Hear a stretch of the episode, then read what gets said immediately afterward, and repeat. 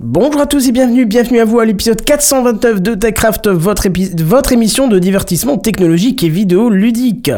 Copilote, Valve, Linux, Incognito, Apple et Palia, on en parle ce soir dans TechCraft.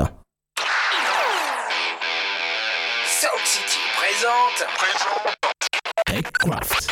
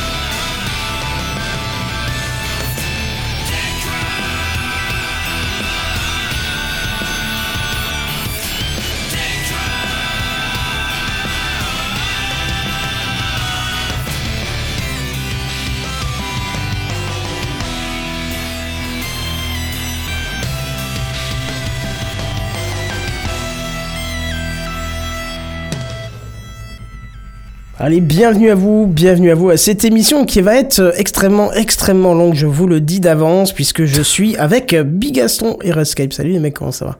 Bonsoir. Salut Kenton, bonsoir à tous. Oui, c'est vrai qu'on est des bavards. Voilà, on, va faire un peu plus court cette fois-ci, je pense. Et encore, bah, euh, peut-être qu'à la fin, on va dire Ah, c'est encore un truc qui a duré des heures, ça. Voilà, mais tu sais bien que c'est toujours la même chose. c'est combien de temps on a, on, La semaine dernière, on était 6. À la fin, il en restera qu'un.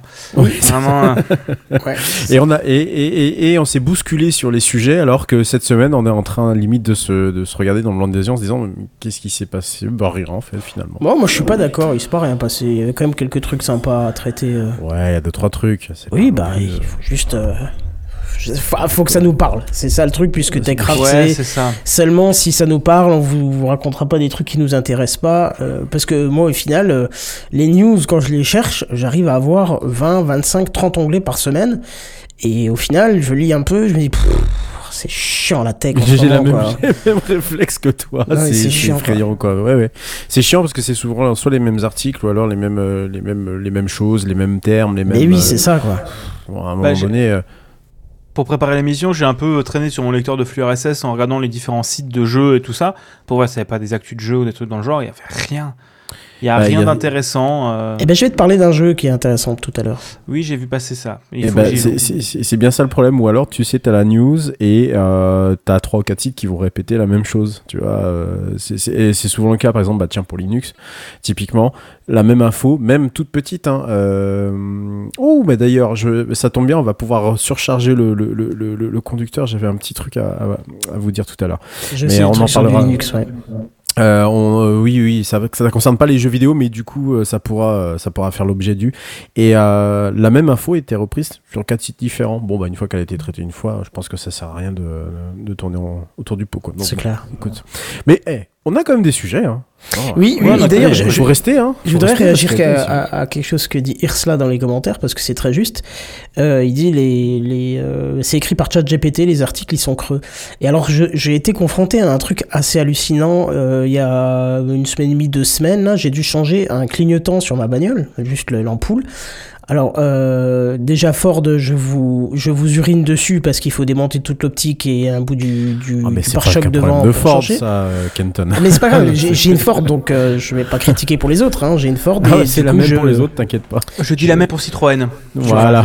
Je, vous fais pipi dessus, mais alors du coup, ce qui est drôle, c'est que euh, bah, j'ai été chercher sur internet comment faire parce que je trouvais pas comment faire, je savais pas quoi enlever, machin, dans quel sens, et j'avais pas envie de perdre 6 heures à étudier toute l'architecture de la voiture pour enlever un clignotant. Et je suis tombé sur masse d'articles qui disaient comment changer, et qui me prenaient exactement au mot près la question que j'avais posée, tu vois, comment changer le clignotant avant droit de la Ford B-Max de l'année Intel Intel. Alors je me suis dit, mais c'est génial, c'est l'article qu'il me faut. Et puis ça commence par euh, te décrire ce que c'est que la Ford B-Max, et puis ça commence... Et puis d'un coup tu te dis, mais, mais, mais ça pue, le, ça pue la chat GPT, c'est c'est aussi, incroyable. t'es tombé sur ce genre d'article, ouais. Tu sais, en fait, c'est souvent des- le même type d'article pour tous les voitures et il remplace juste le nom du modèle. Enfin, le- alors, je sais pas si c'était que ça, mais il y a eu toute la description. Il te disait, alors, t'avais tout un truc comme quoi le clignotant était important dans la conduite. Je- non, mais c'est. Peau de chamois pour le tableau de bord. Non, mais c'est ça. Il y a toute une description du truc. On te dit globalement pourquoi c'est important de changer ton clignotant. Ah bon, mais c'est pas, pas l'info que je suis venu chercher. Moi, je voulais savoir comment faire.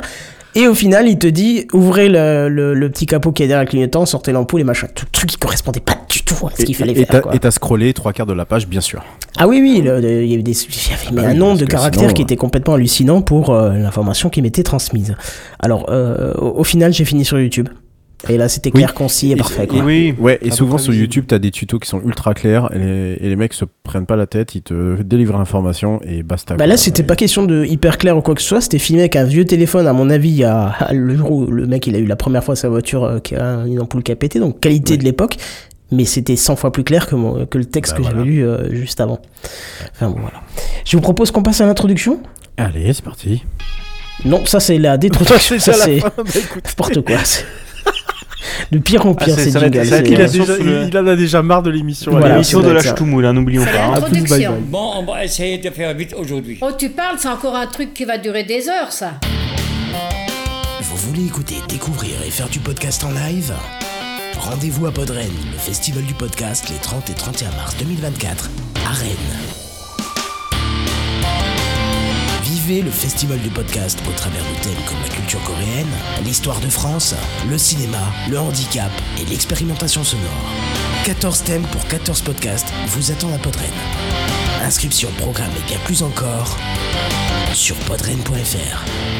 Entrée gratuite.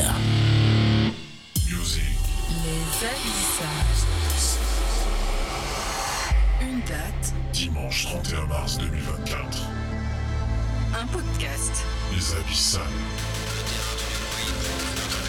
Destination inconnue, la profondeur sonore. Un festival, Podred 2024. un univers, Destination inconnue vers les profondeurs sonores. les abyssales. Sélectionné et mixé par Redscape. Un DJ set exclusif. Pour se libérer la tête et l'esprit. Les abyssales. Plus d'infos. badgeek.fr slash podren. D'accord, faisons comme ça. T'as quand même euh, un générique qui est plus long que celui de Podren où on présente tous les artistes qui passent, quoi. Où il y a toutes les infos euh, qu'il faut. Parce hein, qu'il faut c'est- toujours que j'en mette. euh, ouais, c'est le problème du, du, du 4 mesures, euh, enfin du 8 mesures si tu veux. C'est, c'est pas compressible. C'est, c'est... Bah oui, oui, c'est comme ça. Voilà. Bah, écoute, en tout cas, il y a toutes les infos. Voilà, vous avez tout. On a même rien à rajouter, c'est ça qui est bien. Non, non, il y, a- il y a tout ce qu'il faut. Quoi. Si, que ce soit on- toi, de ton côté comme moi de mon côté, il y a Ouais. tout ce qu'il faut. Ce truc que j'ai envie de vous dire, c'est que j'espère que vous viendrez nous voir, euh, enfin que vous viendrez nous voir, non c'est pas pour nous voir, mais j'espère que vous irez à Podren et qu'on aura l'occasion de se voir là-bas, vous auditeurs de Exactement. Techcraft, et euh, peut-être aussi d'autres podcasteurs, hein, donc euh, faut pas hésiter. Euh, quelque chose à rajouter dans mes intros ou on passe directement à la fin de l'émission? Bah, Ah, t'as l'air, impatient. quand même, euh, mince. T'as l'air impatient. Bon, Non, allez, on va histoire de pas me quelques- tromper. Quelques minutes euh, ensemble quand même. Allez. C'est parti alors, c'est les news high-tech. c'est- Voilà, c'est ça. C'est les news high-tech. C'est les news high-tech. C'est les news high-tech. C'est les news high-tech. T'as vu le dernier iPhone, il est tout noir. C'est les news high-tech. Qu'est-ce que c'est le high-tech? C'est plus de mon temps tout ça. Bon, je vais vous parler d'IA, hein, et justement, euh, je vais en parler un peu dans toute l'émission, je suis désolé, Skype ne me tape pas. Euh, justement, la semaine dernière, je parlais de Copilot, l'IA de Microsoft qui permet de servir, euh, de, de se servir de GPT-4 euh, gratuitement, euh, et qui permet aussi de générer des images. D'ailleurs, sachez pour ceux qui nous regardent en live que l'image de Copilot Pro euh, dont je vais vous parler a été générée par Copilot lui-même, et qu'apparemment il n'a pas tout à fait confiance en lui-même, puisqu'il, pour ceux qui nous écoutent pas, on est dans un cockpit d'avion, et si on suit ce que Copilot Pro nous dit, on va se péter deux avions qui sont juste en face. Clairement, c'est crash d'avion assuré, donc... euh, symboliser un crash euh, euh, dans le truc. Oui, en plus, il a, un, il a un problème. Il a un réacteur en moins, l'avion sur la gauche. Donc, c'est- c'est copilote, c'est le crash. Mais bon, ça y est, hein, Microsoft, ils se sont dit que ça y est, c'était l'occasion euh, de faire du bicheton en plus. Euh, alors, c'est cette semaine qu'a été annoncé Copilot Pro euh, et Copilot pour Microsoft 365. Euh, Microsoft 365 est déjà un abonnement Microsoft comprenant Office et plein d'autres outils de la suite professionnelle. Il y a Defender, je crois, qui est arrivé également dans le- dans l'abonnement. J'ai vu ça, euh, la, la pub a popé sur, sur Windows 11 euh, cette semaine. Alors je sais pas ça inclut quoi, est-ce que c'est un nouvel antivirus ou... euh, Ouais, parce que ça existe déjà Defender dans le- dans l'OS. Ou- Oui, oui, je suis d'accord. Et mais, qui est euh, très vraiment, bien, hein, qui marche Oui, oui, très, tout très à bien. fait, mais je, j'ai vu passer ça. Si j'ai plus d'informations, je, vous je vous en parle, mais euh, vraiment, euh, j'étais très surpris, je suis pas allé plus loin. Ouais, c'est peut-être euh, a- le, le- le serveur, la version contrôle, je sais pas. Bah, je sais pas. ouais. On a de temps en temps un retour casque de chez toi, Redscape. C'est si tu peux couper, ce serait bien. Euh, alors, euh, faut savoir que ça sera 22 euros par mois euh, pour avoir euh, accès à Copilot Pro et qui donne droit à des fonctionnalités avancées, donc surtout une priorité d'accès en fait. Donc en gros, pas de d'attente en cas d'affluence massive sur le sur le serveur. Et pour la génération d'images euh, via Image Creator, euh, vous pourrez générer de manière plus rapide à hauteur de 100 images par jour, contrairement aux 15 euh, pour la version gratuite. Euh, il faut euh, savoir que c'est toujours x4. hein. C'est quand il génère, il génère x4. Donc on aura 400 pour, euh, pour 60 images actuellement. Et surtout, la qualité d'image sera plus élevée et le choix de générer autre chose que du format carré sera proposé. Ça, c'est pas mal du tout parce que euh, c'est vrai qu'on a, toujours euh, ce format carré habituellement généré par les IA, sauf euh, Dali qui est capable de générer un peu ce que vous, voulez lui demander, il le fera. Donc voilà. Euh, alors du côté de Copilot pour euh, Microsoft 365, qui lui sera au tarif de 30 euh, dollars ou euros, je sais plus maintenant, par mois et par utilisateur, ça sera au sein de Word, Excel, PowerPoint, Outlook ou encore OneNote qu'une intégration est prévue et qui permettra de générer du texte directement bah, au sein des applications forcément, de faire des résumés, des tableaux automatiques et même de créer un PowerPoint à partir d'un document Word. Donc ouais, il y a des choses qui sont intéressantes. Je sais que ça va te faire grincer des dents Redscape, mais moi j'aime bien ce, genre d'ajout au, au sein la suite Office. Ça permettra peut-être à nos collègues de faire des documents un peu moins claqués au sol. hein. Je sais pas ce que t'en penses, mais... euh, Euh, je pense pas que l'IA résolve le problème du. euh, c'est quand même des nulos à la base. Non, par contre, je suis vraiment étonné par le tarif qui m'a l'air d'être extrêmement cher. Alors j'espère que ça comprend bien les 30 euros. T'as dedans Copilot, Word, Excel, PowerPoint, Outlook et OneNote parce que euh, sinon c'est très très très cher. J'ai l'impression. Alors j'ai un peu cherché l'info parce que c'est pas tout à fait encore disponible. Je n'ai pas trouvé si ça faisait partie entièrement du pack ou pas. Tu vois, si en payant 30, t'avais le tout ou s'il fallait rajouter 30 euros par mois et par personne en plus de ton abonnement Microsoft 365. Ok, je veux bien qu'il y ait de l'IA derrière et que euh, ça, ça fait tourner des, euh, ça fait tourner des centrales nucléaires, mais 30, 30 euros, j'imagine qu'il faut quand même avoir un, un environnement professionnel, tu vois, ce genre de choses pour euh, pouvoir utiliser, euh, ou que tu sois en freelance, tu vois. Pour, Et combien c'est une licence professionnelle pour euh, Microsoft 365 Parce que moi j'ai que accès au tarif Ah, éducation et j'en ai pour moins de 10 balles. hein. En fait, t'as trois, euh, t'as trois paliers, t'as des, euh, à l'époque c'était noté T1, T2 ou T3. Là c'est je sais A1, plus quoi. A4, ce genre de licence. Ouais, voilà, c'est ça. Ouais, c'était un, un, un chiffre et une lettre, et euh, en fonction de ça, t'as euh, plus ou moins, euh, c'est des tarifs qui sont euh, pas dégressifs, mais des tarifs qui augmentent en fonction du nombre d'utilisateurs de ton parc euh, d'abonnement et tout ça. Voilà, exactement. Et euh, mais j'avoue que c'est rarement de, c'est pas, c'est pas c'est pas 30 euros par mois et par utilisateur, c'est beaucoup, beaucoup moins, mais ça reste quand même cher, hein, mine de rien. Euh, là, je suis vraiment étonné, quoi. 30 euros, faut vraiment avoir une sacrée utilité de. Je, je remets pas en cause le fait que ça existe, hein. Bon, écoute, euh, voilà, Copilot, c'est bien, euh, pas de souci, pourquoi pas, mais euh, je trouve ça extrêmement cher, quoi. Mais encore une fois, il faut payer les serveurs, il faut payer la charge qui tourne derrière, et, et voilà, donc bon, ça, bah, ça m'étonne pas, c'est juste que.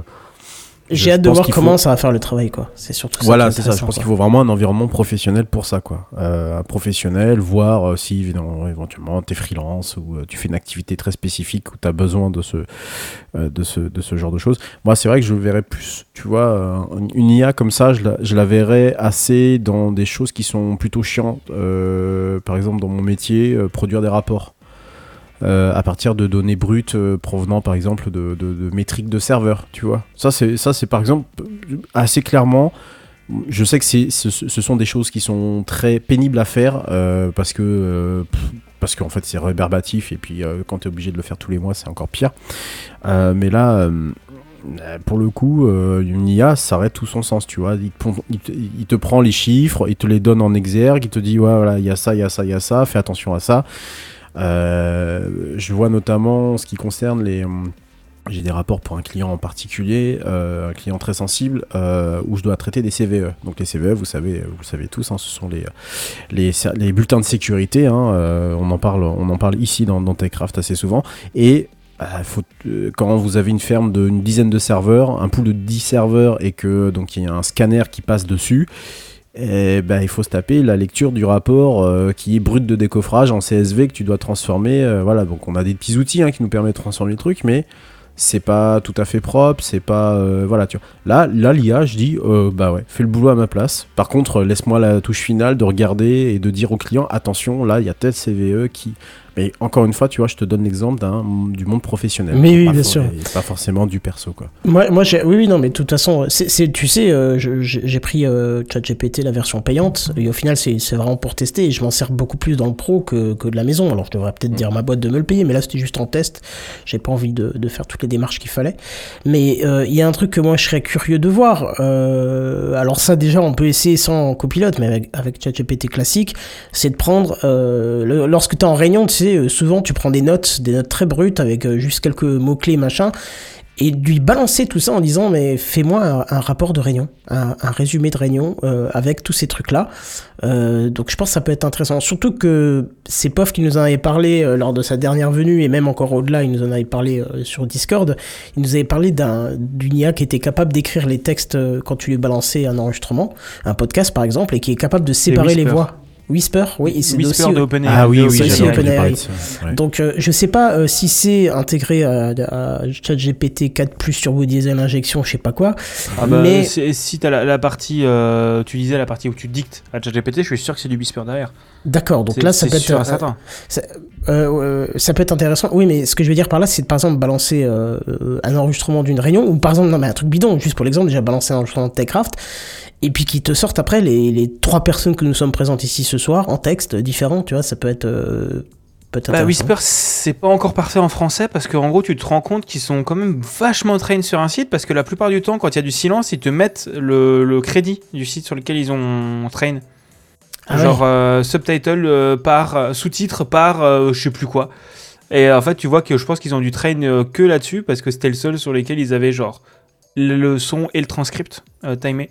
Donc euh, voilà, donc en français c'est pas encore incroyable. C'est très bien parce que surtout c'est gratuit, ça tourne dans un Docker et c'est assez simple à installer soi-même. Ah oui, ah Et- bah tiens, si ça tourne si facilement, je pourrais Enfin, peut-être essayer. Ça, ça tourne dans un Docker mais il faut une RTX quoi. Donc Ah, euh, mince. euh, Ah, mince. Quand même. Non, mais ça tourne sous Docker, mais il faut quand même une RTX. Oui, oui, oui. mais, ça tourne je- sous Docker, mais il faut quand même une centrale nucléaire. Non, mais il faut. Ah, ça il peut être euh, compréhensible. hein, ça. Il faut avoir 12, Oui, oui, euh, bien sûr. 12 ou 16 gigas, euh, 12, gi- 12 gigas, je crois, de VRAM. euh, Enfin, c'est quand même un gros bébé hein, pour que ça marche bien. Et c'est dommage que, que tu es obligé d'une RTX parce que euh, tu peux te faire tourner ça sur des gros En fait, serveurs, tu vois, mais tu- bon, RTX, je peux pas la mettre dans le serveur. Je, je l'avais tenté de le Si. faire tourner sur mon PC qui Enfin, n'était pas pas une. RTX.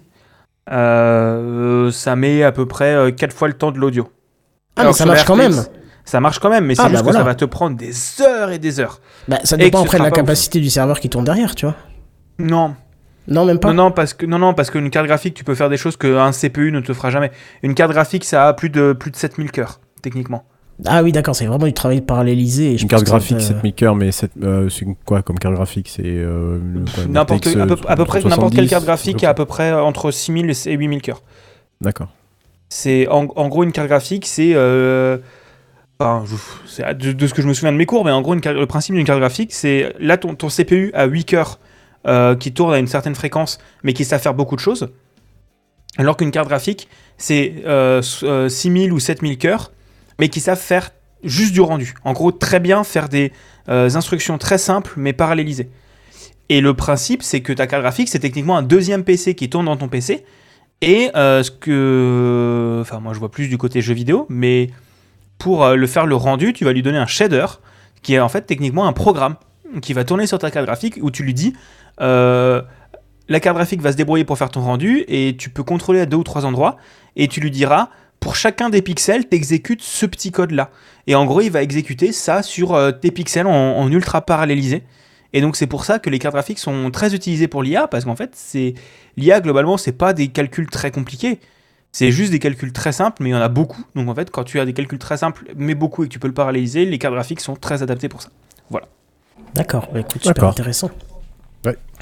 Bon, en tout cas, voilà, je, je, je serais curieux de voir ce que ça va donner. Euh, en tout cas, bien sûr, dès qu'on aura des retours, on vous tiendra au courant. Et c'est à toi, je crois, mon cher ami Redscape. Et tout à fait.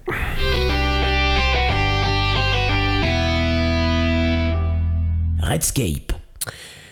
Revenons ce soir, si vous le voulez bien, sur une véritable euh, arnaque, en tout cas une arnaque à mon sens, le mode incognito de nos navigateurs Internet.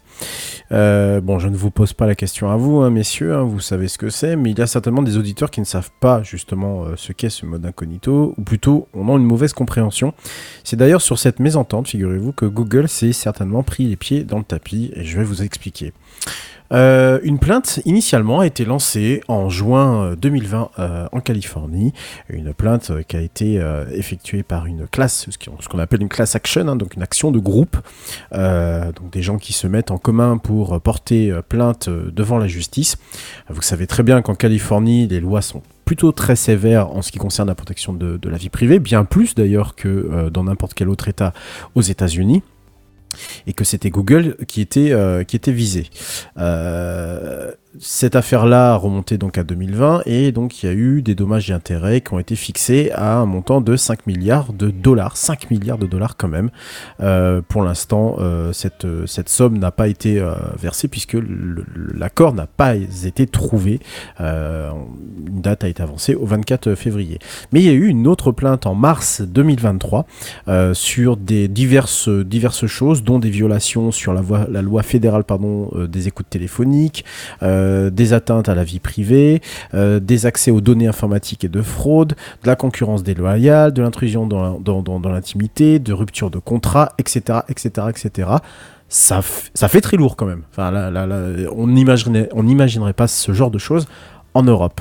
Euh, alors, le, le- problème dans tout ça, c'est que euh, Google a essayé de se défendre. Il affirme du coup que dans, dans plusieurs de ses plaintes, hein, les règles de confidentialité euh, et les contrôles, surtout de confidential- confiden- confidentialité, ainsi que ce fameux mode incognito, euh, empêchaient l'entreprise de euh, collecter des informations. C'est quand même un peu fort de café. C'est pas le principe de base un peu.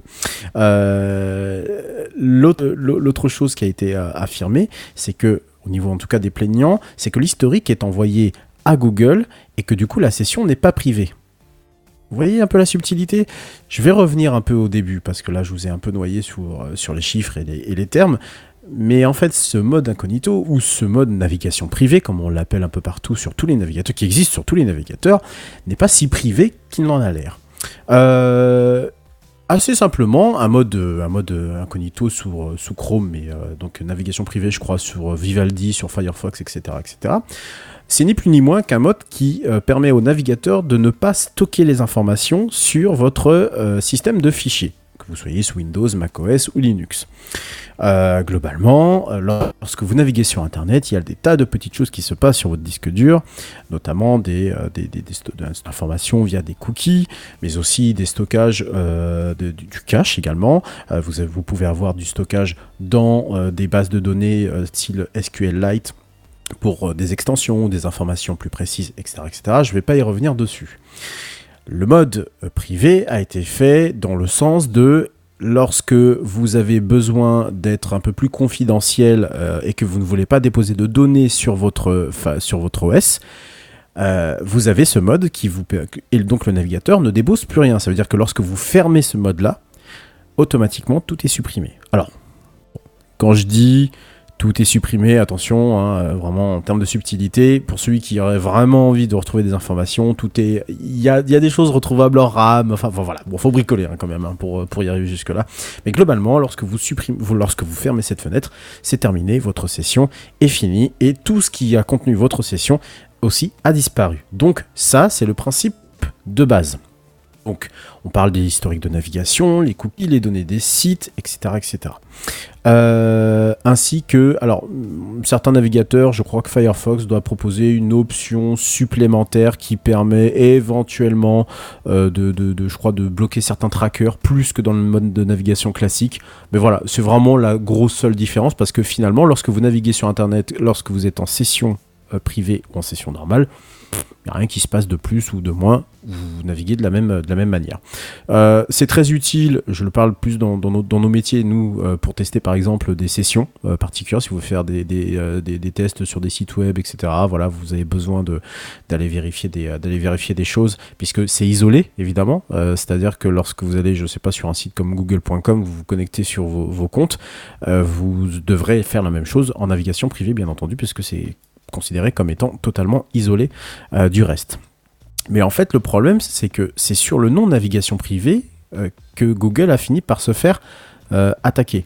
Parce que au final, la navigation privée, certes, n'enregistre rien, mais tout ce qui est tout le reste des données, elles sont envoyées forcément. Elles sont envoyées. Il y a toujours possibilité de vous identifier via ce qu'on appelle le, finger, le fingerprint. Euh, ça, c'est quelque chose qu'il faudrait qu'un jour on, vous explique. Mais en- globalement, le fingerprint, euh, c'est le fait de se dire que votre navigateur, euh, vous êtes identifiable par votre empreinte, de votre empreinte que laisse votre navigateur. Votre navigateur, il traîne énormément de choses, faut le savoir. Il traîne des informations sur l'OS qu'il exécute, sur, sur le moteur, évidemment, qui, euh, qui, le moteur de rendu, euh, sur euh, le cœur, le, le kernel, le noyau, que ça soit du Linux, du Windows ou du, du macOS. Alors macOS, j'ai moins d'informations, donc je ne m'avancerai pas dessus, mais je pense que c'est la même chose. Sur les extensions que vous avez, que vous avez d'installer, sur, etc., sur la version de votre navigateur, voilà, plein d'informations. Oui, ça part même plus loin sur les polices que tu as installées aussi. tout à fait. Il a, oui, oui. En, en fait, le truc, c'est euh, pour. euh, je pense que comme on a le temps d'expliquer comment ça marche une fingerprint, techniquement, c'est un petit code en JavaScript qui, côté, euh, côté client, hein, donc côté sur votre site euh, directement, va euh, s'exécuter. Faire tout un tas de tests en récupérant les données publiques. Donc, ça peut être votre version d'OS, votre, vers- votre taille d'écran, votre ratio d'écran, euh, mais aussi tout un tas de trucs un peu plus privés. Donc, ça marche un peu moins sur téléphone où tout est un peu plus harmonisé. Mais comme tu Ouais. parlais de, des- des- des- des, des extensions, mais ça marche aussi, euh, c'est ultra intéressant sur les polices. Comment tu fais les polices? En Bah, gros, je les tu, vois là, testes, c'est hallucinant. hein. Tu testes une euh, soixantaine ou une, une 80 de polices très connues et tu regardes la hauteur du texte. Et en gros, tu sais que ton texte, si tu le mets à, telle taille de pixels avec cette police, il fait telle largeur, en gros. Et tu arrives à te débrouiller comme ça pour savoir si la police est installée. Et c'est euh, ultra précis et c'est un truc qui est euh, pas bloquable à moins de bloquer le JavaScript, c'est-à-dire de bloquer 80% du web moderne. Voilà, c'est ça, c'est ça le gros souci. Il y, a, beaucoup de défenseurs de la vie, de, de- la vie privée justement, qui vont vous dire euh, réclam- à tort et à travers, ah ben oui, mais il faut absolument que euh, vous blo- vous bloquiez. Alors il y a des bloqueurs de JavaScript. hein, je pense à, à, à Umatrix. Euh, je sais pas si tu le connais, euh, Bigaston. Il est violent en, termes de c'est une extension, hein, mais il est hyper violent, euh, justement euh, parce qu'il quand vous l'activez, il bloque c'est exactement ce que tu viens de dire, 80% du web, mais il vous rend du coup moins, euh, excusez-moi du terme, fingerprintable, voilà, printable.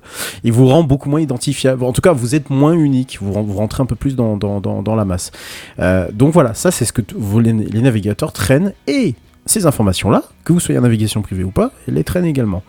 Euh, donc, euh, je sais que les navigateurs, au fur et à mesure du temps, ont quand même essayé d'arrondir les angles, de dire attention quand même, hein, c'est c'est juste la session locale qui est effacée, c'est pas du tout ce que vous avez en ligne, etc. etc. Bon, Euh, Internet se souvient de tout, rappelez-vous. Euh, donc le pistage qui est réalisé en ligne, en particulier lorsque vous êtes sur Google Chrome, forcément, il est toujours actif. Et c'est à cause de ça, donc, qu'il y a eu un recours collectif, une, action, une class action contre Google et en Californie, puisque c'est là que les lois sont, sont plus liberticides. Euh, eux sont les plus, euh, justement, sont les plus, euh, sont, sont les plus, euh, les plus, euh, les plus chargés. Euh, ce qui a donc amené Google à revoir sa copie dans Chrome en, euh, mettant un nouveau message euh, qui est celui-ci. Vous êtes passé en mode incognito. Les autres utilisateurs de cet appareil ne verront pas votre activité, ce qui vous- permettra de naviguer en toute confidentialité. Ça, c'est le message classique. hein. Mais ce qui change, c'est cette, cette phrase-là. Cela ne change rien à la manière dont les données sont collectées par les sites web que vous visitez et les services qu'ils utilisent, y compris de Google. Vous noterez la petite subtilité à Oui, la fin, bien y sûr. compris de Google. On sait combien Google est friand de nos données personnelles. Donc tout y est mentionné, mentionné pardon, l'activité des sites, les services, le nom de Google. Euh, voilà. Alors qu'avant, le simple message était vous pouvez maintenant naviguer en privé et les autres utilisateurs de cet appareil ne verront pas cette activité. Bon, bah voilà. Donc c'était pas aussi, aussi clair que ça. Euh, ils sont même allés revoir toute une page pour détailler le fonctionnement de ce, de, de- de- ce mode-là. Voilà. Donc ils, ils essayent aussi quelque part de rattraper un peu le retard qu'ils avaient sur des navigateurs plus private du style Firefox ou euh, Vivaldi qui eux insistent lourdement mm, là-dessus. Voilà. Euh, donc globalement, euh, on, est sur un, Google qui s'est fait un peu avoir entre guillemets à son propre jeu en mode ah oui mais euh, non non ne vous inquiétez pas on n'est vraiment pas en train de vous pister. Mais si si donc faites attention. Quel que soit le mode de navigation dans lequel vous êtes vous avez toujours la possibilité de vous faire pister en ligne euh, et il n'y a aucune différence euh, entre les deux simplement Alors, j'ai fait le test, euh, puisque Irson nous a donné un lien pour se tester, en fait. hein. Oui. C'est Ouais. carrément un test de voir si on est unique ou pas. Donc, euh, qui dit unique dit totalement identifiable. Oui, oui. Et je suis totalement identifiable. Et alors, ce qui est très drôle, c'est que j'ai essayé en mode privé, donc navigation privée et classique. Il y a exactement les mêmes infos qui sont ponctionnées. Donc, euh, en fait, Oui. tu restes privé pour toi et tes voisins, mais ça s'arrête là. Mais pas du Mais tout pour Internet, quoi. C'est ça, le ça. fingerprint, les infos, et même pire, être en navigation privée, ça peut être détecté. Ça se détecte très facilement que Oui, tu es en navigation privée. oui. Donc ça rentre en plus dans ta fingerprint. Oui. Et euh, Ce qui te rend encore plus identifiable, ce qui est, ce qui est quand même drôle pour le coup. Voilà. non, non, mais c'est un enfer. Les fingerprints, c'est vraiment. Bah, après, de notre côté, technologiquement, c'est super intéressant et super, euh, super euh, chouette. Je, technique, j'en avais utilisé euh, quand je voulais, quand je bossais sur mon hébergeur de podcast personnalisé. euh, j'avais des réactions à la Discord, tu sais, en dessous, qui a, où tu peux mettre des réactions à des podcasts. Et j'avais pas envie de faire des systèmes de compte pour les utilisateurs, donc j'avais un- une fi- fingerprint. En gros, je stockais si une personne avait déjà mis en fonction de sa fingerprint. Et, euh, et ça marchait plutôt bien. Euh, Enfin, Oui et non, parce que au final, il suffit que tu accèdes d'un autre périphérique et c'est fini, quoi. Oui, mais ça, je m'en foutais. Ah, Euh, après, j'avais mis une autre, une autre limite, c'était genre, t'avais le droit à, euh, t'avais le droit à une requête par fingerprint, euh, ensuite une par IP et euh, je sais plus un truc comme ça. J'avais quand même une limite par IP derrière. Parce qu'en plus, euh, ça va tellement loin dans le scan, comme tu viens de dire euh, tout à l'heure, Redscape, parce que je vois qu'il y a les fontes, hein, il m'en détecte euh, 198. Il suffit que j'en rajoute une et j'en enlève une et je suis, fais plus partie du, du même. Enfin, je suis plus la même personne, entre guillemets, pour le site qui se base là-dessus, quoi. Oui, mais les bons trucs de fingerprint, et s'il y a un truc qui change, ils s'en foutent. D'accord. En, en gros, il y a les bons trucs de fingerprint, c'est compliqué à contourner parce qu'ils se disent ouais, bah au pire, euh, ils changent une fonte, c'est pas grave, on a à peu près 72 autres trucs qui permettent de vérifier que c'est la même personne. Ouais, ouais, ouais, d'accord. Genre, m- moi, tu vois, il m'identifie de manière unique sur mon. euh, sur ma, comment je rends du WebGL. Je suis unique avec 0 euh, 0,94% en fonction de comment je rends du WebGL. Et ça, euh, ça c'est pas des trucs que tu peux. Bah, Ne euh, le rends pas, garde-le, et puis tu seras tranquille. euh, euh, très drôle. Mais Merci. ouais. Mais, mais voilà, c'est- des choses qui sont vachement moins faciles à faire que les polices. Même les polices, ils vérifient peut-être même plus ça maintenant. Parce que les gens commencent à connaître l'astuce. Ah bah là, c'est Alors que- vérifié sur le site, en tout cas. hein. Alors que, oui, oui, bien sûr, parce que eux, leur objectif, c'est de faire un truc le plus visible. Et tu sais, ce qui est drôle, c'est qu'en mode classique, il me détecte 72 propriétés dans le navigateur, et en mode privé, il m'en détecte 76. Il m'en Ah bah détecte oui, parce plus que- en mode privé que en bah mode. oui, parce que euh, t'as les trucs de la navigation privée. Bah ouais, c'est triste. Hein. Donc voilà, euh, globalement, je, pense que c'est un petit jeu que tout le monde peut faire, euh, enfin un petit jeu pour, pour que vous soyez encore plus effrayé peut-être ou pas, euh, que vous pouvez faire chez vous. Pour terminer sur cette, pour, pour terminer justement sur cette news, hein, évidemment Google a essayé, je vous le disais en début, de voilà de, de de, se défendre comme il le pouvait, hein, en, en- par exemple en disant que les utilisateurs savaient très bien en fait dans quoi ils s'engagent, hein, ils acceptent la déclaration de confidentialité lorsqu'ils créent un compte. Bah, pas con les, pas con chez Google. Hein. Euh, bon, on peut quand même utiliser Chrome sans Google, donc euh, bon au final, euh, voilà, euh, comment dire, toutes les données qui sont euh, rattrapées en mode navigation privée, au final, hum, quand t'as pas de compte Google, ça gêne déjà un peu plus quoi. Euh, mais mais il mentionne bien le fait que euh, Google reçoit, des, euh, reçoit chez, lui euh, des informations qui sont liées au service, même quand ils sont utilisés sur d'autres sites, etc., etc. Donc ils essayent, ils essayent par tous les moyens de se défendre de, de, quelque chose. Après, c'est aussi un peu se dire que la class, action, la class action, elle est un tout petit peu claquée au sol dans le sens où, bon, tu serais un autre navigateur, il l'aurait pas fait, quoi. Là, il savait très bien à qui il s'attaquait. Est-ce que c'est une bonne ou mauvaise chose? Je n'en sais rien, j'ai mon propre avis, mais en tous les cas, euh, certains vont bien pouvoir débuter l'année avec quelques petits sous-sous en poche. Voilà, et en espérant qu'ils iront un peu plus les petites lignes de contrat. Voilà, ça serait aussi pas mal. Euh, mais vous savez, hein, ça se passe aux États-Unis. Aux États-Unis, il y a pas mal de choses comme ça. Euh, voilà, bah écoutez, si on a terminé sur le sujet, je propose à Bigaston de passer de prendre le relais de la news suivante.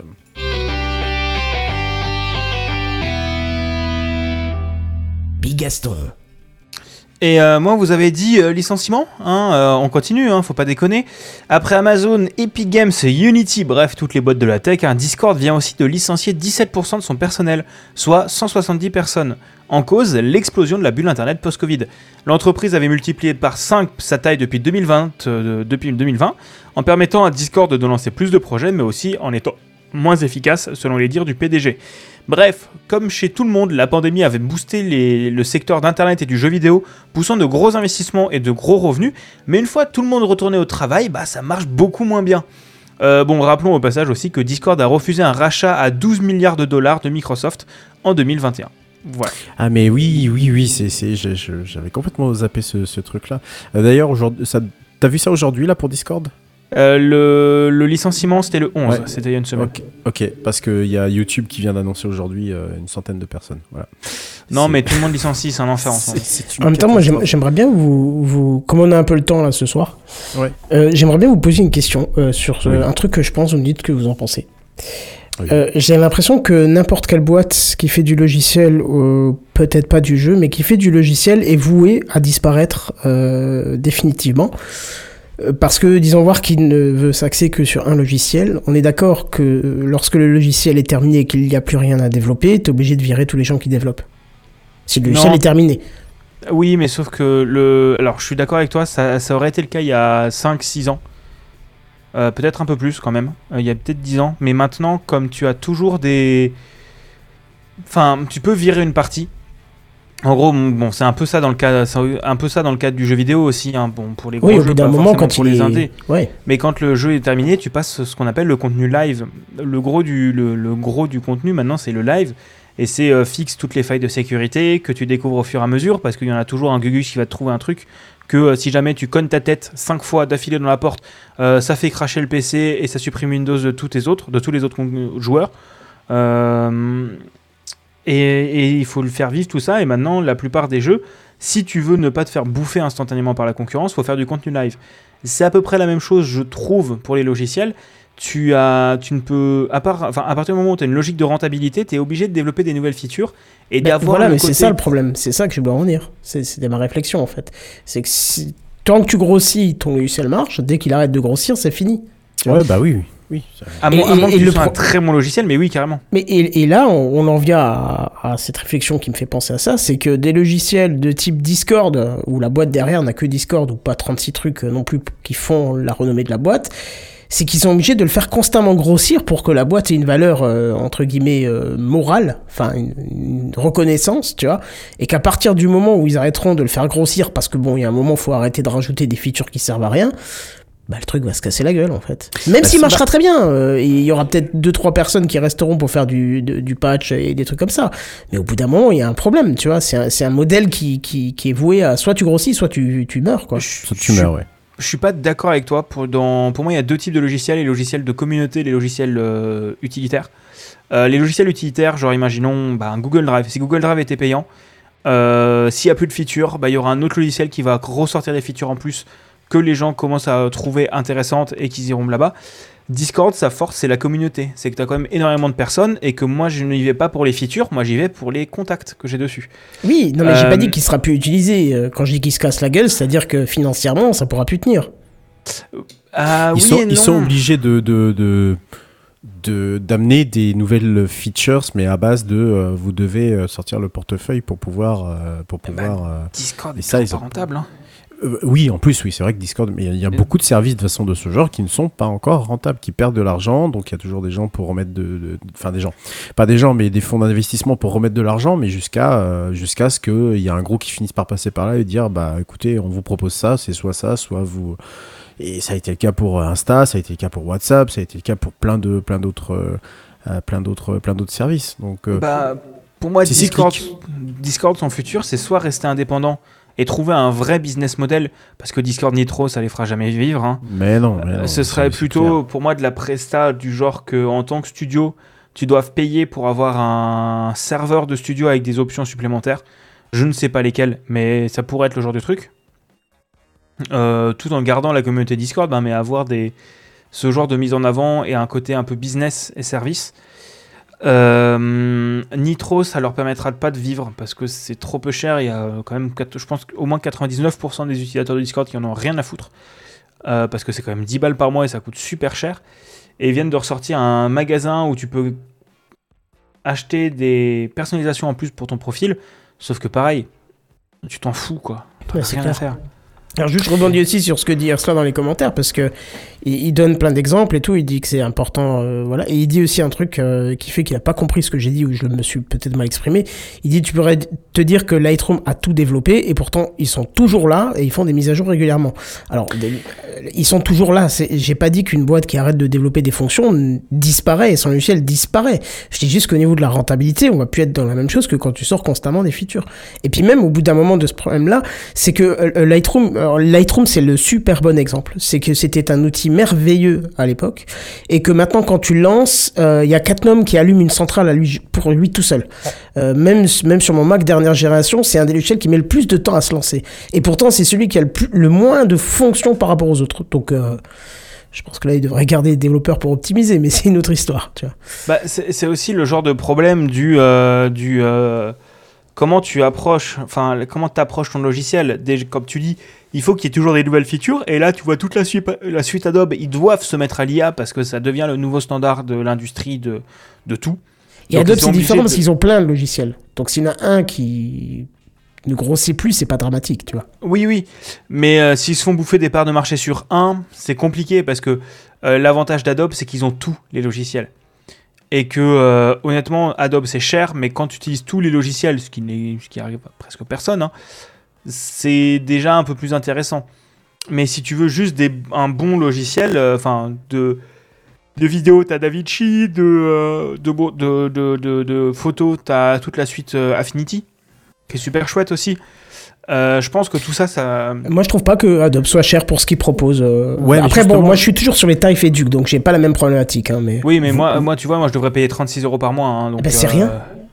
Oui, c'est, mais, enfin, mais parce que moi, j'ai pas une utilisation de tous les logiciels. Photoshop, j'en ai rien à faire. Moi, ce que je voudrais, c'est Premiere Pro, sauf que Premiere Pro, à 30 euros par mois, c'est mort. C'est beaucoup trop cher pour moi. Oui, là, je suis d'accord. Vous oubliez juste une- un paramètre, euh, bien que je sois d'accord avec ce que vous dites, vous oubliez un paramètre, c'est que ce sont des logiciels qui sont nés bien avant tout ce qu'il y a comme logiciel euh, de service. Oui, oui, ils ça, ont Discord, qui- un qui les logiciel de suit, service. hein. hein. Euh, globalement, ils ont pris ensuite un, truc, le framework Electron, ils ont recodé le truc et, et terminé. C'est un logiciel de service. Vous parlez quand même de logiciels lourds qui étaient là dans les débuts où l'informatique s'est démocratisée, où les usages pros sont venus sur des usages perso. On parle de la photo, du montage vidéo. Photoshop, j'ai connu la version 2, moi, donc. Euh. Toi, Kenton, qui est euh, qui est euh, qui est musicien, tu, musicien, tu sais très bien tous les logiciels qu'on a connus dans les années 90, Cubase, 2000, ouais, ouais. euh, notamment exemple. Cubase, ou ça peut être Ableton, Live et d'autres, sont toujours là aujourd'hui. Pourquoi? Parce que tu as soit une communauté qui les a suivis, ou alors plus qu'une communauté, tu as des professionnels qui les ont utilisés. Mais ils continuent à développer Et des fonctions, tu vois, on sort du, du, du cadre de ce que je disais. Hein, c'est que oui, mais ce sont devenus à- des... Oui, mais ce sont devenus des standards. Oui, dans oui, bien sûr. Attention, c'est ça qui est une grosse différence. Les, les services, euh, oui, un jour ils finiront par mourir de leur belle, belle mort et parce qu'ils pourront pas proposer grand chose d'autre. Mais tous les, gros logiciels qu'on a encore l'habitude d'utiliser aujourd'hui, regarde Steam par exemple. Tu vois, Steam, Steam n'est pas mort. Pourtant, Steam euh, s'est fait contre-attaquer des milliards de fois. Oui, mais et encore. Steam, Bah- c'est un autre côté. Pour moi, il y a le côté communauté. En fait, Steam, c'est le. À partir du moment où tu as Euh, c'est ce que je disais. Plus des que la communauté, qu'est-ce que Steam Bigaston, qu'est-ce que Steam au tout départ Oui, mais sauf que maintenant, pourquoi est-ce qu'il y a des jeux qui vont sur Steam et pas sur d'autres plateformes? Parce que tu as des gens. Pourquoi tu as des gens qui vont sur Steam et pas sur Tout d'autres plateformes? Parce que tu as d'accord des jeux. C'est pour moi, euh, t'as- tu peux avoir un logiciel qui a les meilleurs services. Si tu dois te baser sur le travail des autres parce que tu crées pas tout le contenu toi-même, et en créant tout le contenu toi-même, faut amener les sous pour créer tout le contenu toi-même, il faut que tu arrives le point de non-retour. Le point de non-retour, la, la singularité où euh, tu es suffisamment gros pour que les deux côtés, utilisateurs et créateurs, aient un intérêt à venir chez toi. Euh, première, c'est un côté service où il y a euh, comme c'est même le cercle le même cercle que c'est le genre de logiciel qui ne disparaîtront jamais selon moi parce que tu vois c'est comme Unity on parle de Unity 12 milliards de fois Unity ne disparaîtra jamais parce que d'un côté, comme tu as les. Enfin, ou même Java, c'est Java, C, on peut partir sur des trucs encore plus simples. Euh, c'est comme. Ou, même Excel. Excel, moi je, trouve, moi je trouve que c'est une abomination. Jamais ça disparaîtra. Parce que même s'il y a un truc qui est incroyable et mieux qu'Excel, comme tu as toujours des gens qui. euh, comme tu auras toujours des boîtes qui utilisent Excel dans leur interne, euh, les gens vont se former à Excel, du coup continueront d'utiliser Excel. Et, euh, et c'est pour moi, ça fait partie des boîtes, quand tu as atteint une certaine singularité, tu ne peux plus disparaître. Voilà. À moins gros crash énorme. Discord pourra se casser la gueule parce que euh, bah, n'y a pas de revenus. Euh, Eux, ils sont pas rentables. Euh, parce que comme on- qu'une comme- grosse boîte les achète et, et, et mette du cash flow. euh. Pour moi, le- la, la possibilité, ce serait que Steam, euh, Steam rachète Discord. Sauf que ça serait un enfer. Mais il faudrait qu'une boîte liée aux jeux vidéo rachète Discord. Et ou une boîte, enfin Microsoft, ça serait pas la pire des idées en, en soi. Mais, mais que- quelle, que soit la, quelle que soit la boîte, euh, je sais pas si on a du coup répondu à ta question. euh, Si, si, si, si, c'était bien, on, bien. un peu, on a un peu dérivé, mais quelle que soit, quelle que soit la, la, la boîte, finalement, rien ne reste immuable. Et c'est pas parce que tu gagnes effectivement de l'argent aujourd'hui ou même que tu en perds que demain tu seras sur la, sur la même situation. Euh, après, des, le, pro- le, le principal problème de ce que je reproche aujourd'hui, c'est que même les gros poids lourds de, de- de- de- du logiciel ont fini par euh, tomber dans le, dans le, dans le, dans le piège de l'abonnement et on finit par y revenir pour certains en arrière en se disant Ah merde, c'était peut-être une petite connerie. Chaque Adobe, euh, ils se sont fait vachement critiquer, justement, vous en parlez de la suite, ils se sont fait vachement critiquer par rapport à ça. Euh, je crois qu'il y a quand même toujours possibilité aujourd'hui d'acheter les logiciels en standalone sans avoir besoin d'abonnement. Il me semble, hein. je, je- je- je dis peut-être une énorme bêtise Je sais en- pas. Non, non, en non, disant ça. possible. non, c'est plus possible. T'es obligé Non, de non, passer non. par le cloud Ah et oui, oui, euh, oui, leur oui. abonnement, ouais, d'accord. Euh, voilà, mais, mais j'ai. Est-ce que est-ce que c'est juste notre époque qui fait ça? Ouais, Je serais tenté de dire oui, et pourtant, tu vois, on a quand même toujours les mêmes OS qu'il y a euh, 25 ans. Voilà, par exemple. Eux, ils n'ont pas disparu. Ils ont juste peut-être changé de modèle pour certains, euh, sont passés sur des mises à jour gratuites, euh, des mises à niveau gratuites, mais ils sont toujours là au final. Pour moi, le Euh, truc qui, qui, qui ne peut pas tenir par contre dans le temps, c'est, euh, enfin, dans le cas où tout le monde veut y passer, c'est le système de l'abonnement. Parce qu'on aura une saturation par client Ouais. qui Mais fait que ce serait une une. très mauvaise idée. C'est déjà le cas, c'est déjà le cas. Euh, je veux dire, si- tiens, on reprend Discord parce que Discord me, me, me- frappe plus que d'autres. Euh, Discord, son, son plus gros problème, c'est qu'il s'est lancé comme étant un petit logiciel communautaire plutôt sympathique où, la, où une certaine frange politique s'était retrouvée, hein, parce que c'était ça finalement Discord, et puis il y avait aussi les jeux vidéo, mais il y avait aussi le fait qu'une une frange politique s'était retrouvée dessus, mais ils étaient gratuits. C'est toujours le problème d'un produit qui se lance de manière gratuite. C'est gratuit, vous pouvez venir. Et là, boum, derrière, ils te disent Oui, mais pour avoir tel ou tel skin, par exemple, tiens, vas-y, euh, est-ce que tu peux raquer un tout petit peu? Quand c'est du skin, c'est pas grave. Je dis du skin pour pas dire autre chose. Je sais pas, moi, ce que contient la- l'abonnement Nitro. Je n'ai jamais fait attention euh, au Super Golf. Bah, Je sais c'est que, équivalent je sais que c'est agressif, un niveau pub. euh, Équivalent quoi? L'équivalent skin. Enfin, enfin tu Ah, parles des skins, mais en gros, ça te débloque la possible. Enfin, c'est des features dont 90% des gens n'auront rien à faire Ouais. et les 10% qui restent pourront mettre l'argent pour. Euh, Voilà, tu as, la possibilité d'utiliser tous les emojis de euh, tous les serveurs Discord sur lesquels tu es. Tu as la possibilité d'avoir des plus gros uploads. Je crois limite jusqu'à 500 gigas euh, ou un truc comme ça. Donc, euh, c'est que de la bande passante pour eux. Des meilleurs partages d'écran, des features. des nouvelles features, de la personnalisation en plus. En gros, c'est l'équivalent des skins. Sauf que là, ou sur un jeu vidéo, tu vois les skins des autres, sur Discord, à moins que tu cliques sur son profil, tu ne vois pas son skin. Ouais, c'est ça. Et qu'il n'y a pas de, de killer feature. Et d'un autre côté, s'il sortait une killer feature derrière, euh, derrière euh, Nitro, il se ferait taper sur les doigts. Mais il y a eu des concurrents à Discord qui ont essayé de se lancer, hein, pas plus tard que il y a 6 mois, qui s'appelait Guilded, qui était techniquement un Discord qui était mieux foutu techniquement. Ça n'a pas marché, pourquoi?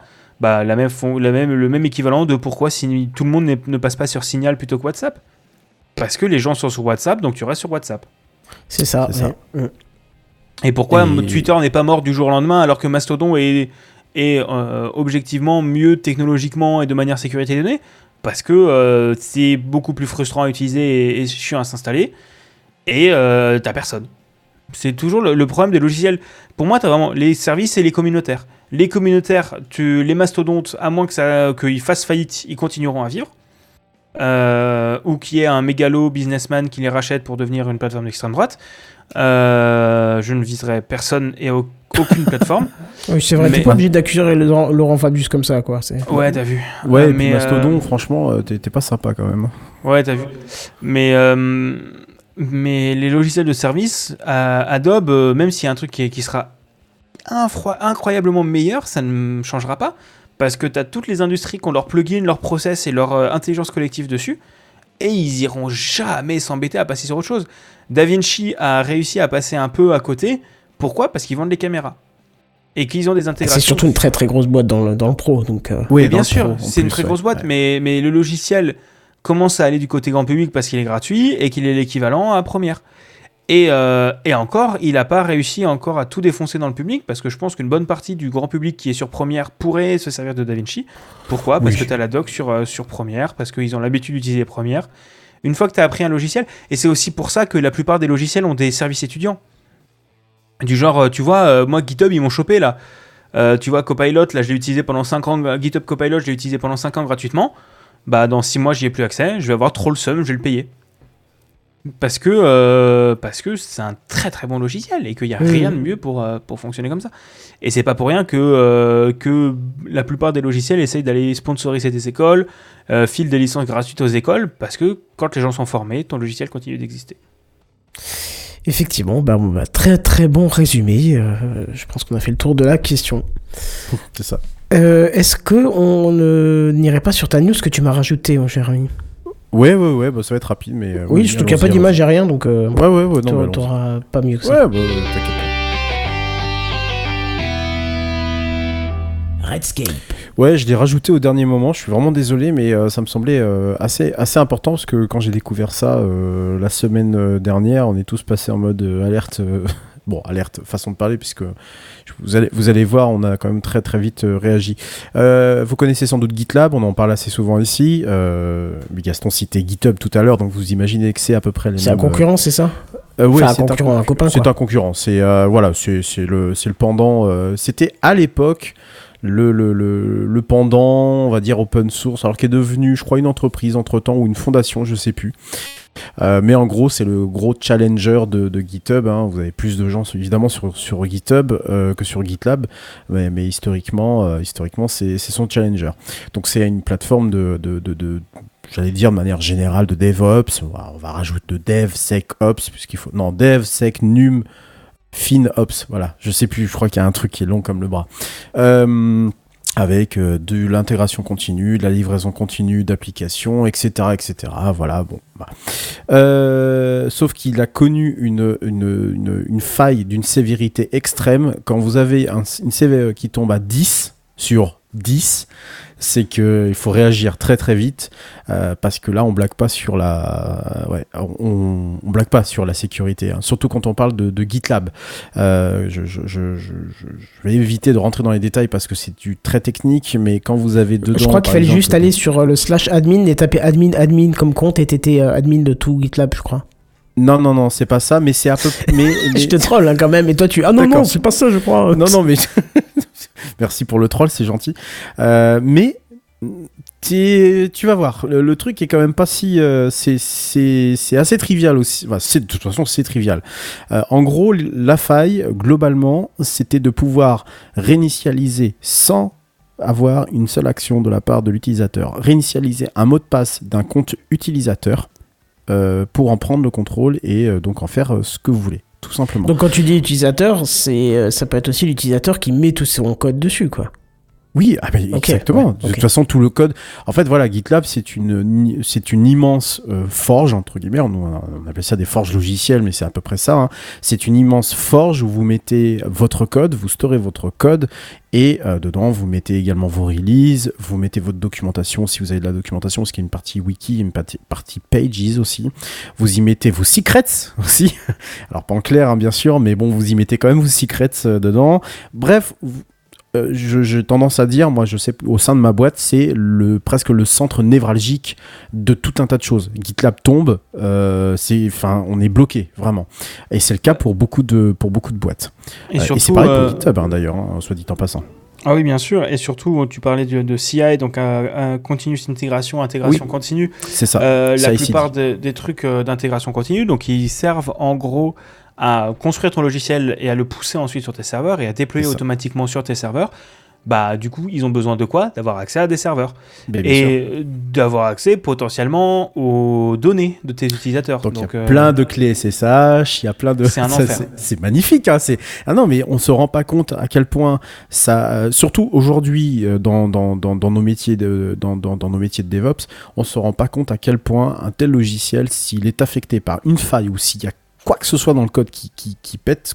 Voilà, c'est globalement vous, vous bloquez tout un tas d'entreprises et c'est la même côté GitHub. Hein. Je veux dire, c'est pas parce que c'est GitLab euh, GitHub aussi a, connu son, son petit lot de, de- petites, de petites cochonneries et de failles de sécurité. C'est pour ça qu'en tant que DevOps, c'est super important de suivre, mais pas que DevOps en fait, on s'en fiche. Euh, En tant qu'informaticien, il est super important, surtout quand vous travaillez avec des plateformes comme ça, euh, de surveiller les, les serveurs. Donc là, globalement, euh, la faille de sécurité va permettre donc du coup à l'exploitant de lancer un processus de réinitialisation du mot de passe avec un compte utilisateur en recevant le lien de réinitialisation sur l'adresse email qu'il veut. Du coup, là, Ah oui. plus qu'à cliquer sur le lien et à définir un nouveau mot de passe. Terminé. mais Bonsoir. c'est tellement simple là. Ouais, c'est tellement simple. Voilà. Donc, euh, les... cette vulnérabilité, elle, est elle, est... elle a été introduite parce que je pense que c'est une régression qui s'est produite de... dans une version qui est sortie le 1er mai euh, 2023. Euh, et elle touche euh, pour l'instant les versions euh, les versions euh, sans euh, sans points alors pour vous expliquer vous avez des, numéros de version de logiciels qui sont contenus sur deux voire trois voire même quatre euh, quatre itérations. Donc vous avez la mise à vous avez la, la branche principale. Là par exemple c'est la branche 16 vous savez c'est un peu comme Firefox ou Chrome. On dit que c'est Chrome 99 bah voilà. Ça c'est la version c'est la release, la majeure release, hein, la, grosse mise à jour.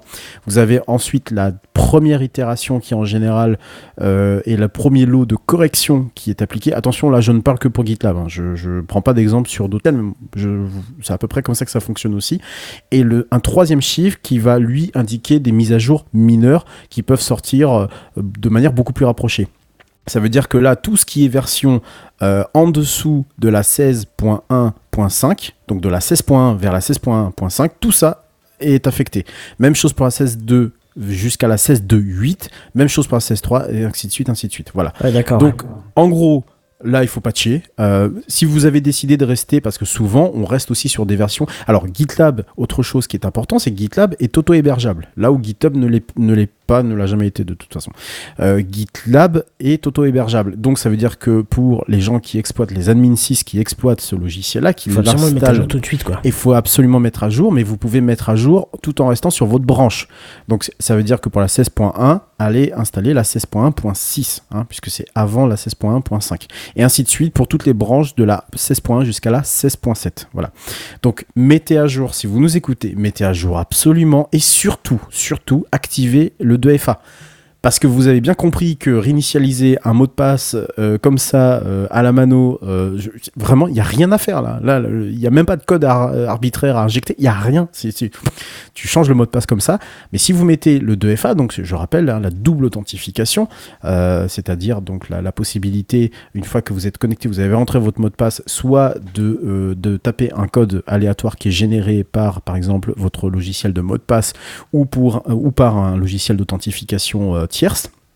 Et également, euh, ça peut être votre adresse mail, ça peut être votre téléphone via SMS, bien que je le déconseille très fortement, puisque ça aussi c'est tout à fait détournable. Essayez d'utiliser des logiciels comme Google Authentificator, euh, Google Authenticator, ouais. Microsoft. euh, Bitwarden, aussi. euh, effectivement, Voltwarden, Bil- Bitwarden le fait. euh, Microsoft Authenticator, Google en a aussi. euh, Il y a OTI qui existe aussi, A-U-T-H-Y. Bref, Euh, je crois qu'il va Euh, disparaître celui-là dans pas longtemps. il va disparaître? Il D'accord. me semble pas news. Attends, c'est c'est celui de... qui était associé à Twitch, c'est ça à un moment? Euh, c'est Ouais, bah, il va disparaître. C'est fort, possible. Bon, en tout cas, euh, voilà, la- la nu- le numéro euh, de, de la CVE, si vous voulez hein, voir les choses, c'est la CVE 2023 70 28 et elle est extrêmement euh, critique. Il y a tous les news sur GitLab et ils se sont pris une deuxième, une deuxième faille dans la tronche dans la même, dans la même semaine d'un score de 9,6 sur 10. Ah, ils n'ont pas été, ils ont pas été vernis. Alors celle-là, elle est, elle est, elle est, euh, elle est aussi assez euh, triviale dans le sens où elle permet à un attaquant d'abuser, euh, j'allais dire, des intégrations Slack et Mattermost pour exécuter certains types de commandes et en se faisant passer par un autre utilisateur, typiquement des bots. Alors, qu'est-ce que c'est les intégrations Slack et Mattermost? Ce sont des intégrations qui vont vous dire, par exemple, lorsque votre pipeline CI/CD c'est comme ça qu'on l'appelle dans le métier, donc ça veut dire que vous, imaginez que GitLab ou GitHub, hein, je ne fais pas de différence, hein, c'est tous les systèmes CI/CD qui fon- fonctionnent comme ça, il y a Gitea aussi dans le même truc, mais les pipelines, ce qu'il faut imaginer, c'est que, bah, comme son nom l'indique, ce sont des, bah, des tuyaux. Voilà. Vous rentrez des informations euh, dans le bout de votre tuyau et vous ressortez de l'autre côté. Voilà, vous ressortez avec euh, toute votre application, comme l'a très bien expliqué Bigaston euh, tout à l'heure. Votre application à aller mettre sur des serveurs, etc., etc. Et à l'intérieur de la pipe, il y a tout un tas de petites choses qui se, qui se, qui se font. Et, euh, eh bien, lorsque par exemple on démarre une pipeline, il va y avoir des informations qui vont être envoyées dans des systèmes de messagerie professionnels en général, Slack, Mattermost, Rocket Chat, etc., etc. Euh, donc là, vous voyez bien que s'il y a un problème à ce niveau-là, tu peux lancer des commandes parce que certaines intégrations sont parfois très très fortes euh, et que donc du coup euh, il y a possibilité aussi de, faire cliquer par exemple des gens hein, n'importe comment hop on clique dessus si vous la combinez avec la vous savez avec le, CVS de tout à l'heure là de 10 ça peut faire très très très très mal. Bon, j'ai pas eu, j'ai pas investigué plus que ça pour savoir si ça avait été exploité ou si quelqu'un s'était fait avoir. J'espère pas. Euh, mais en tous les cas, mettez vraiment à jour votre GitLab, c'est super important, surtout si c'est le centre névralgique de votre entreprise. Mais c'est quand même assez dingue aujourd'hui euh, de se dire que des, des, des- des failles comme ça puissent, euh, puissent exister. Alors que bah, voilà, l'authentification, c'est ce qui a le, le- le truc le plus le, le plus con, euh, le, le plus con qu'on puisse euh, imaginer. Et puis bah évidemment, si en plus vous avez du LDAP euh, ou du Haute 2 ou du SAML ou tout un tas de- de- d'autres types d'authentification, passez par ces moyens-là plutôt que de passer par l'authentification simple de GitLab. Voilà pour cette news très rapide. J'ai rien d'autre à rajouter. D'accord. Voilà. À part que Yersla était en mode catastrophé. Tu m'étonnes. tu m'étonnes. Comme tu dis. Euh, voilà. Et ben on va passer. euh, bah, ouais, bah, je me passe la parole à moi-même. Tiens, décidément ce soir. euh, c'est- bah, les news gaming. Et voici les news gaming. News Gaming. Les news gaming. Les News Gaming. Gaming. Voilà. Ah oui. On va parler de jeu, quoi. Ouais, ça va parler jeu. Bah, alors pas spécifiquement, euh, ça va parler de jeu, mais plutôt ça va parler d'un- gros problème. Euh, bon, vous le savez tous euh, que sous Linux, on rencontre tout un tas de petits extensions de fichiers, enfin de, de, de, de possibilités d'installer des logiciels. Vous avez bien sûr celui qui est équivalent à- au système de Windows, qui est donc un point .exe ou un point .msi, mais appliqué sous le monde de Linux, vous avez des points deb, des points rpm, etc., etc. Et puis vous avez tout un tas de petites choses comme par exemple des, euh, applications qui sont simplement packagées sous la forme de binaires, voilà des points bin. Euh, vous avez eu ces dernières années des choses comme des apps images, voilà, qui regroupaient tout un tas de toutes les bibliothèques de, de la de la de l'application pour pouvoir être installées. Vous avez également les Flatpak qui commencent à prendre vraiment beaucoup d'importance euh, dans les systèmes euh, Linux et notamment, j'allais dire, dans les systèmes dits immuables. Et je, je vous promets un jour, je vous ferai un dossier de la semaine là-dessus. J'en avais parlé déjà dans TechCraft il y a quelques semaines de ça. Et il y a un, autre qui a été introduit par nos chers amis de chez Canonical, qui sont toujours prêts à faire toujours autre chose que les autres sous Linux, c'est-à-dire n'importe quoi. Euh, les snaps. Les snaps, c'est à peu près le concentré de bullshit et de conneries euh, que euh, Ubuntu, que, que Canonical, donc la société qui, édite Ubuntu, a été capable de, nous fournir ces dernières années. Alors on a connu, pour ceux qui ont été Linuxiens ou ceux qui le sont toujours, on a connu des Unity, euh, ce bureau qui s'inspirait vaguement de GNOME et qui a été une catastrophe au point que Ubuntu, euh, Canonical a fini par les arrêter. On a eu l'interface graphique Mir. Vous savez qu'aujourd'hui on, est en transition entre le serveur X. Je vous rappelle, je vous ramène à l'émission qu'on avait fait avec le YouTuber euh, Nico euh, de la chaîne The Linux Experiment. hein. On a encore le serveur X aujourd'hui qui cohabite avec Wayland, mais de plus en plus les, distributions se mettent à Wayland. Et bien eux, ils avaient créé Mir. Voilà. D'ailleurs, soit dit en passant, vous, savez, vous saviez que c'était le, le- le serveur d'affichage de, d'Ubuntu euh, Touch, euh, d'Ubuntu euh, oui, Touch, qui était donc la version euh, pour, euh, pour, pour téléphone euh, à l'époque. Oui, qui a Je sais pas duré d'ailleurs. Oh non, il n'a pas duré très longtemps, ça c'est sûr. Donc lui aussi, Mir a été arrêté tout simplement. Bon. Euh, une fois euh, ceci introduit, euh, chez Canonical, ils se sont dit, mais tiens, il n'y a pas de paquet Snap pour Steam. Alors Steam est nativement sur Ubuntu et sur les distributions Linux depuis un paquet de moments. hein. Je vous rappelle que Steam a largement investi euh, dans Linux pour pouvoir déjà, dans un premier temps, porter les jeux, mais aussi même euh, faire ses propres systèmes sur euh, Linux. hein, en je, on veut pour preuve le fameux Steam Deck dont on parle assez souvent ici, qui tourne sur un Arch Linux plus KDE, bon certes modifié, mais quand même c'est du Linux derrière. Euh, et donc Ubuntu se sont dit, oh ça serait cool de faire une version Snap. Bon, on va dire pourquoi pas. Le, seul petit problème c'est que Snap est un tout petit peu réservé encore à Ubuntu. Euh, donc comme j'ai expliqué, Snap c'est un, euh, c'est un, c'est un logiciel qui est packagé dans un style plutôt un peu comme les Flatpak d'ailleurs, un peu conteneur, c'est-à-dire qu'il va pas toucher spécifiquement à l'OS dans sa base de chez base, c'est-à-dire dans tous les fichiers qui sont normalement accessibles par euh, le, le root de la machine, donc le root, la racine, voilà, l'accès le, plus bas qu'on puisse avoir. Donc c'est une couche de sécurité, si vous voulez, supplémentaire. Le seul problème, c'est que bah, entre les deux, bah, vous avez une sorte d'interprétateur qui fonctionne, parce qu'il faut bien que la machine discute avec la- l'application en elle-même. Ce qui pose énormément de soucis, c'est que le Snap, depuis quelques années, n'est pas prêt. Mais quand je vous dis qu'il n'est pas prêt, c'est assez violent. Pour preuve, Ubuntu, toujours lui, puisque c'est lui qui promeut ce, format-là, a un Snap, a hum, intégré le Snap nativement de Firefox dans la distribution dès que vous démarrez la distribution. Jusqu'à là, il n'y a rien de- de- d'extraordinaire. le seul problème, parce que avant c'était un paquet .deb, hein, je rappelle Deb, Debian, le seul problème, c'est que le paquet euh, Snap était instable au possible, ne reconnaissait pas les fontes, les polices pardon, du système, ne reconnaissait pas le niveau de zoom non plus du système, ne reconnaissait, euh, bah, ne reconnaissait en fait rien du tout. Euh, si ce n'est que déjà vous pouviez naviguer avec lui. Ah, ah non, pardon, excusez-moi, il mettait au moins 30 secondes à démarrer. Je vous jure que c'est vrai. Donc il y a eu plein d'astuces sur internet pour pouvoir le dégager. Et en plus, Snap est profondément ancré à l'intérieur d'Ubuntu, donc il faut pour le désinstaller, c'est chiant. C'est vraiment très chiant. Et en plus, il amène des failles de sécurité parce que ce con de Snap est même sur les Ubuntu serveurs, figurez-vous. Donc ils se sont dit chez, chez, chez Canonical, ça serait super sympa, ça va démocratiser encore plus le jeu vidéo, c'est super cool. Allez hop, c'est parti. Qu'est-ce qu'on fait? Euh, Eh ben on fait une version Snap. Sauf que la version Snap de, Steam, c'est de la merde. Je vais vais pas y passer par d'autres chemins. C'est de la merde. Euh, c'est déjà une mauvaise idée parce que en fait euh, Steam c'est déjà disponible partout, il n'y a aucun souci particulier sur, euh, sur avec ça.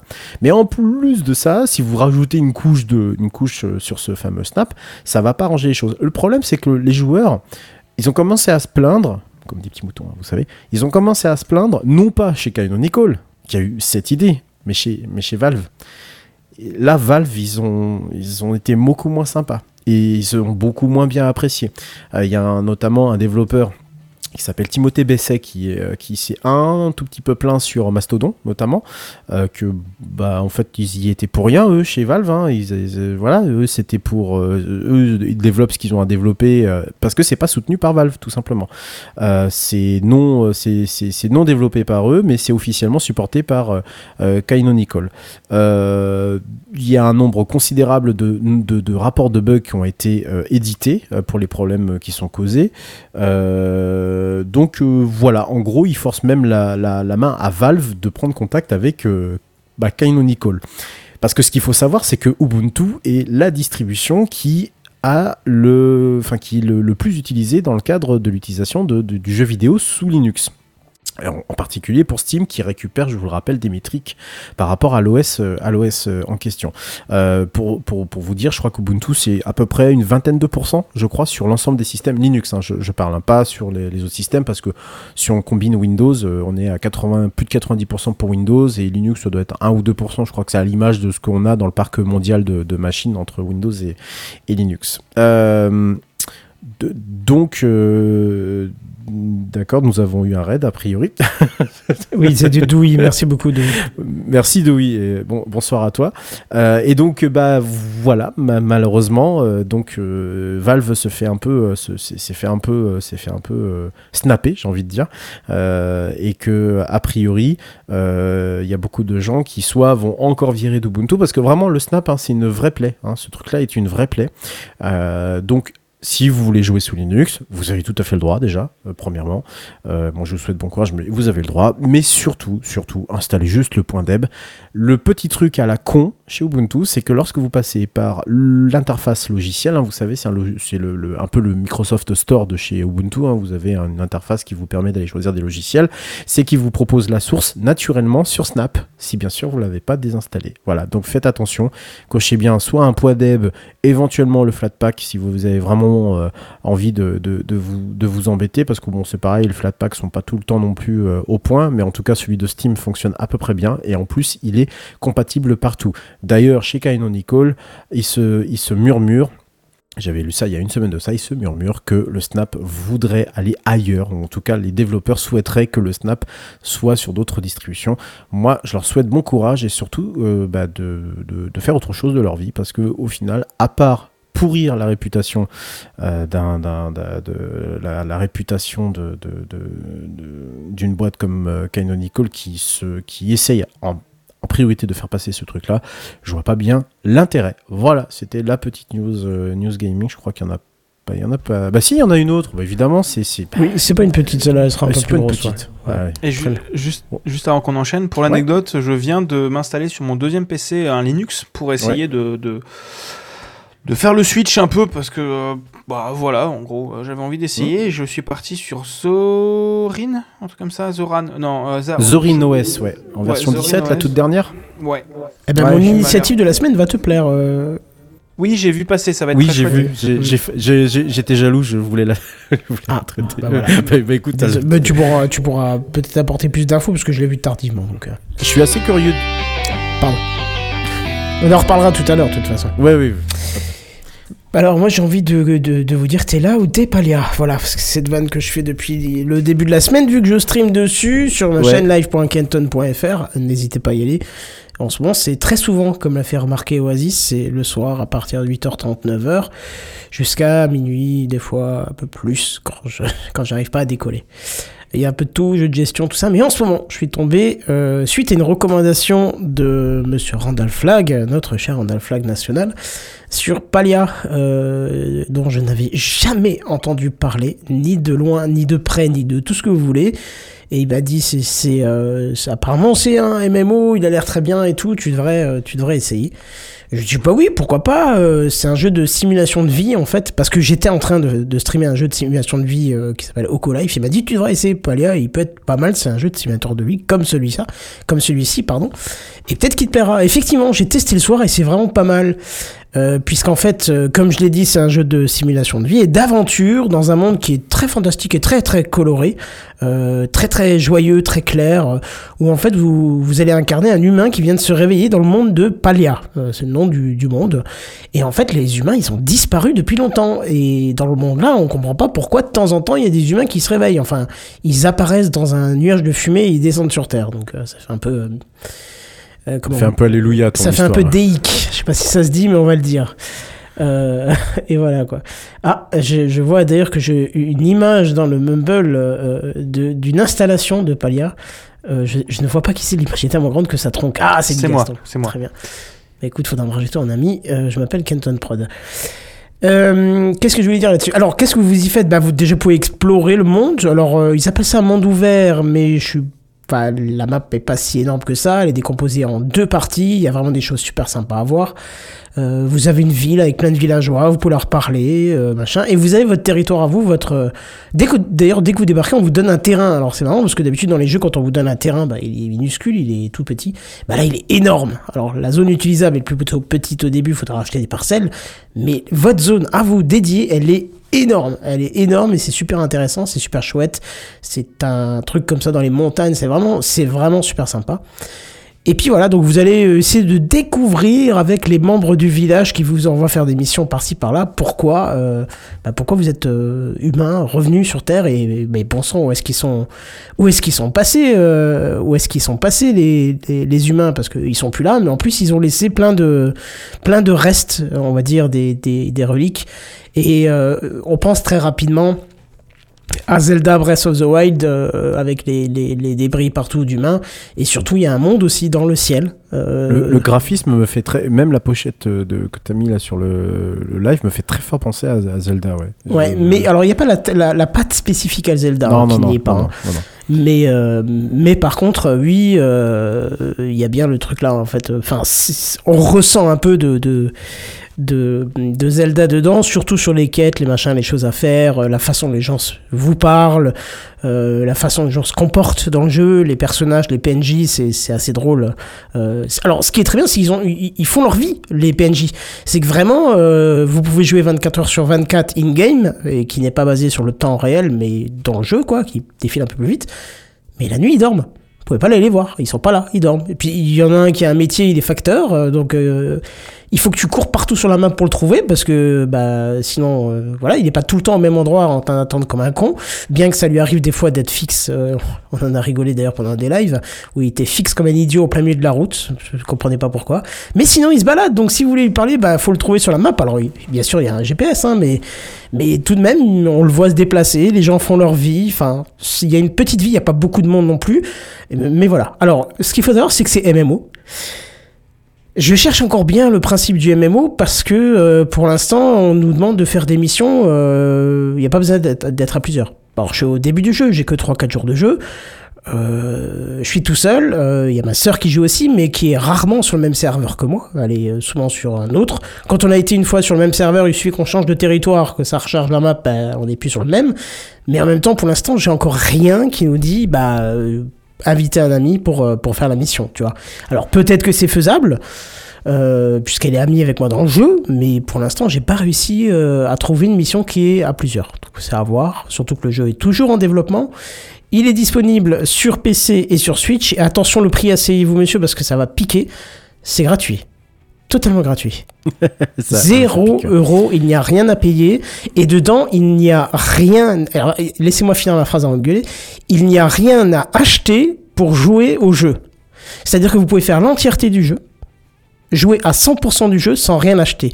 Il y a un système d'achat, mais qui vous sert juste à acheter des cosmétiques. Donc si vous en avez rien à faire des cosmétiques, vous pouvez ne pas payer un centime pour jouer à tout le jeu. Et, euh, et voilà, c'est franchement c'est déjà un, un- un principe hyper sympa. Alors je crois que Fortnite c'est pareil, c'est ça, c'est le même principe? Bah, euh, 80% des jeux services actuels, c'est le même principe. Ça. hein. D'accord, bah ça. écoute, je découvre, tu vois, je suis trop vieux pour ces 80 conneries. 80% des jeux qui fonctionnent actuellement, le jeu est gratuit, mais euh, enfin, c'est pas récent, c'est Candy Crush. Hein. Mhm. Oui, oui, oui, non mais là c'est un gros jeu, c'est un jeu qui, euh, tu, tu sens qu'il y a une équipe derrière, euh, il n'y a Bah, pas un mec tout seul hein. quoi. De quoi? Gen- Genshin Impact est entièrement gratuit. Qu'est-ce qui finance le développement d'un jeu qui doit être aussi gros, que Breath of the Wild actuellement? C'est les gachas.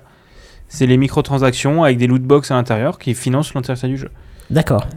Et, Et, tu vas me euh, dire que ça, ça, ça marche pour, euh, pour financer le jeu juste de vendre du cosmétique. Ah, c'est plus rentable de vendre du cosmétique que de vendre ton jeu. Et Fortnite a été la machine à cash de- d'Epic pendant de, de- pendant de nombreuses années. Là, c'est un peu moins le cas apparemment là. Ouais, ça baisse un peu. Mais, ouais, euh, ça, ouais. mais en fait, c'est- vachement plus rentable que de vendre ton jeu parce que pour vendre ton jeu, il faut faire de la com. Alors que si ton jeu est gratuit, tu fais tester. Et après, tu mets le côté de, euh, de des fringues de la cour de récré. Où tu dis, oh, et là, lui, il a vachement un skin sympa. Ça coûte 10 balles. Et voilà, en fait, les, les jeux gratuits, c'est maintenant le nouveau modèle du. Enfin, c'est le nouveau modèle d'il y a 10 ans, mais. Enfin, tous les Bah, jeux. moi, ça me va bien, sont- parce que les skins, honnêtement, je m'en tamponne, mais carrément. Donc, euh, Ah, mais comme beaucoup, et Overwatch maintenant il est comme ça, il est gratuit et tu vis grâce à les skins, mais sauf que les skins ils coûtent 40 balles du coup. hmm. Mais, par contre, tu vois, il est pas impossible qu'au bout d'un moment, comme le jeu, je trouve vraiment qu'il est sympa, euh, que je me dise, je vais acheter un skin, pas pour le skin, mais pour payer euh, les développeurs. Après, je pense que tu n'as pas besoin. Euh, je, si Tu je dis pas penses de bêtises, c'est une énorme multinationale chinoise derrière Palia, donc bon. Ah ouais Ouais, je crois. hein. Ça n'est pas l'air, hein, parce que parce qu'il y a quand même pas tout qui est tout traduit en français. Ça arrive de trouver encore des trucs en anglais dedans. Bah oui, parce qu'ils Euh, ils s'en foutent. Ça suffit. Ça suffit de l'avoir comme ça. Je suis en train d'aller voir la, la boîte qui est derrière. Mais écoute, Euh, oui, toi qui es vraiment spécialisé dans, dans le jeu, je te- je te- je t'invite à, chercher euh, derrière. Je continue un petit peu ce que j'avais à dire dessus et on revient. D'accord. Alors, les plus, euh, ambiance vraiment sympa, que ce soit la musique, le son, les graphismes, les couleurs. Euh, vraiment super, sauf l'eau, elle est claquée au sol, il y a des fontaines, c'est dégueulasse. J'ai jamais vu de l'eau aussi mal foutue, même sur Transport Tycoon il y a 20 ans, c'est mieux fait, euh, j'ai pas compris. Euh, dès qu'il y a une cascade, c'est dégueulasse. Euh, le jeu, il est dispo sur Switch et sur PC. Alors, euh, sur Switch et sur PC, on a eu des petites saccades euh, le premier soir où on a joué avec ma sœur. Elle ne les a plus depuis. Moi, je continue à les avoir dès que je rentre dans le village. Euh, J'ai des petites saccades. Euh, c'est pas le truc qui vous empêche de jouer, mais je trouve que c'est un petit peu pas normal pour une console. Pour une console, on fait l'effort normalement d'avoir quelque chose qui ne saccade pas, puisqu'on connaît le matériel. Il me fait signe non, Bigaston, mais Ah non, non, non, c'est un enfer. Surtout que le jeu est techniquement encore en bêta. hein. Oui. Le et jeu puis, est- euh, Le jeu est encore en bêta et sortir sur Switch, c'est un enfer de ouf. hein. alors tu vois, toi, tu vois bêta, mais quand tu le prends sur la Switch, c'est pas marqué, c'est marqué nulle part. hein. Oui, oui, mais, le, le, mais, euh, mais sur PC, partout, c'est marqué bêta, voire alpha. Il n'est pas encore dispo sur Steam. hein. Il est censé sortir officiellement cette année. Euh, mais sortir un jeu sur. Enfin, euh, c'est un enfer. C'est un enfer de sortir un jeu sur console. Donc euh, voilà. Mais bon, j'étais quand même étonné parce que c'est la première fois que j'ai un jeu qui saccade vraiment euh, au chargement, par exemple, du village. Il y a une petite saccade, euh, enfin quelques petites saccades. Dès qu'il y a trop de persos, ça arrive qu'il y ait des petites saccades, tu vois. C'est la première fois que je vois ça sur une console. J'ai déjà Ah, eu des jeux sur la Switch qui, de temps en temps, ont un framerate qui descend un petit peu. Genre, le premier, c'est Zelda, hein, qui, quand tu arrives dans des grandes zones, peut avoir le framerate qui, qui frotte un peu contre le mur. Mais sinon, des saccades, non, jamais. Là, c'est la première fois. Mais ça donne pas euh, une, impression où tu dis non, ça saccade, je vais quitter le jeu, ça me saoule, tu vois. C'est, pas ça, hein, ça reste euh, léger. Et surtout, c'est gratuit. Alors, euh, toi, Redscape, qui a, des, qui a plein d'enfants, euh, peut-être que ça peut, euh, ça peut être sympa pour eux. Bah, tu rigoles, mais c'est vrai. Oui, oui, c'est vrai. C'est la manière dont tu le dis qui. euh, Oui, oui, j'ai plein d'enfants, comme tu dis. Bah, t'en as plus euh, qu'un, donc ça fait plein pour moi. tu oui. Mais ça peut être Et intéressant oui, parce je- que là, tu, tu, tu leur offres Ouais, un carrément. jeu avec des heures et des heures devant eux sans débourser un centime, quoi. Ouais, Jusqu'à ce qu'ils disent déjà, papa, j'ai euh, un skin, mais. Oui, c'est ça, ouais. Bah, déjà, je vais faire essayer euh, mon fils qui a sa propre Switch. Et puis, bah, moi, je pense que j'essaierai avec mes, mes autres filles, euh, mes, autres, mes autres filles, mes autres enfants, donc, qui, de- qui sont tous des filles, du coup, euh, sur la Switch principale et, euh, et voir si ça, si ça peut les, les, les intéresser ou pas. Mais en général, je pense que comme ils sont pas mal, par exemple, tu vois, ils peuvent passer euh, pas mal de temps sur Animal Crossing, ce genre de jeu, je pense pas que le- leur ferait super peur, quoi. J'ai juste peur que. Il n'y ce Ah, a, aucune violence, zéro. Ouais, voilà, tu vois. Il n'y a pas d'ennemis, rien du tout. C'est Ouais. que, euh, c'est que du, du joyeux, du gentil. Et des... Bon, alors tu peux buter des animaux pour euh, faire des recettes, mais je veux dire ça, euh, même dans Minecraft ça, qui est ouais. aussi très gentil, tu l'as. Donc il n'y a pas du tout de, de violence. Je veux dire, tu, tu n'as pas de, tu peux pas fabriquer de d'épée pour aller frapper quelqu'un. Tu vois, c'est pas possible. Et même quand des fois tu as la possibilité d'être un petit peu moins agréable dans la réponse que tu donnes aux gens quand tu leur parles, parce que Ouais. tu as trois, des fois quatre possibilités de réponse. Si tu vas dire à quelqu'un, euh, je sais pas moi, il va te demander un truc et il va te dire je suis nul, hein, et alors toi tu as plusieurs possibilités, soit tu lui dis mais non, t'es pas nul, t'es super. Enfin, J'invente le texte, hein, c'est beaucoup plus sympathique que ça, mais tu vas Oui. pouvoir dire, euh, tu vas pouvoir rester neutre et puis tu vas pouvoir lui dire oui, t'es très nul, t'es plus nul que j'ai jamais vu. Et même si tu fais ça, l'autre réagit en face en rigolant et puis vous rigolez tous les deux et en fait c'était sur le ton de la rigolade, tu vois. Donc il Ouais, n'y a ouais. jamais de choses négatives dedans.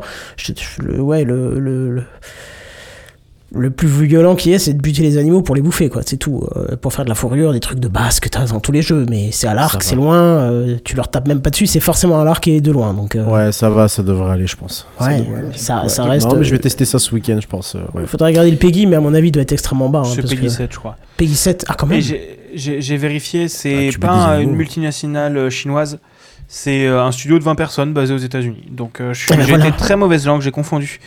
Euh, J'ai confondu avec d'autres trucs. Mais, je peux euh, comprendre que tu penses au chinois parce que ça donne très, c'est très, euh, enfin j'aurais plutôt dit euh, japonais, c'est très japonisant à l'intérieur, les, les ambiances, les maisons et tout, c'est, c'est vraiment le style, Yes, il- mais bien sûr. après, c'est aussi un, c'est aussi un, un style de jeu, un style et enfin un style de graphisme quoi. Une pognon de, du- ça rapporte du pognon de faire ce genre de truc parce qu'il y a beaucoup de bandeurs de Japon un peu partout. Des quoi et Des- des... Des, des, des- des gens qui aiment beaucoup trop le Japon et tout ce qui est manga. Oh, mais t'avais dit quoi comme autre mot que j'ai pas compris Des bandeurs de Japon. Ah d'accord, c'est un vrai terme ça ou? Non.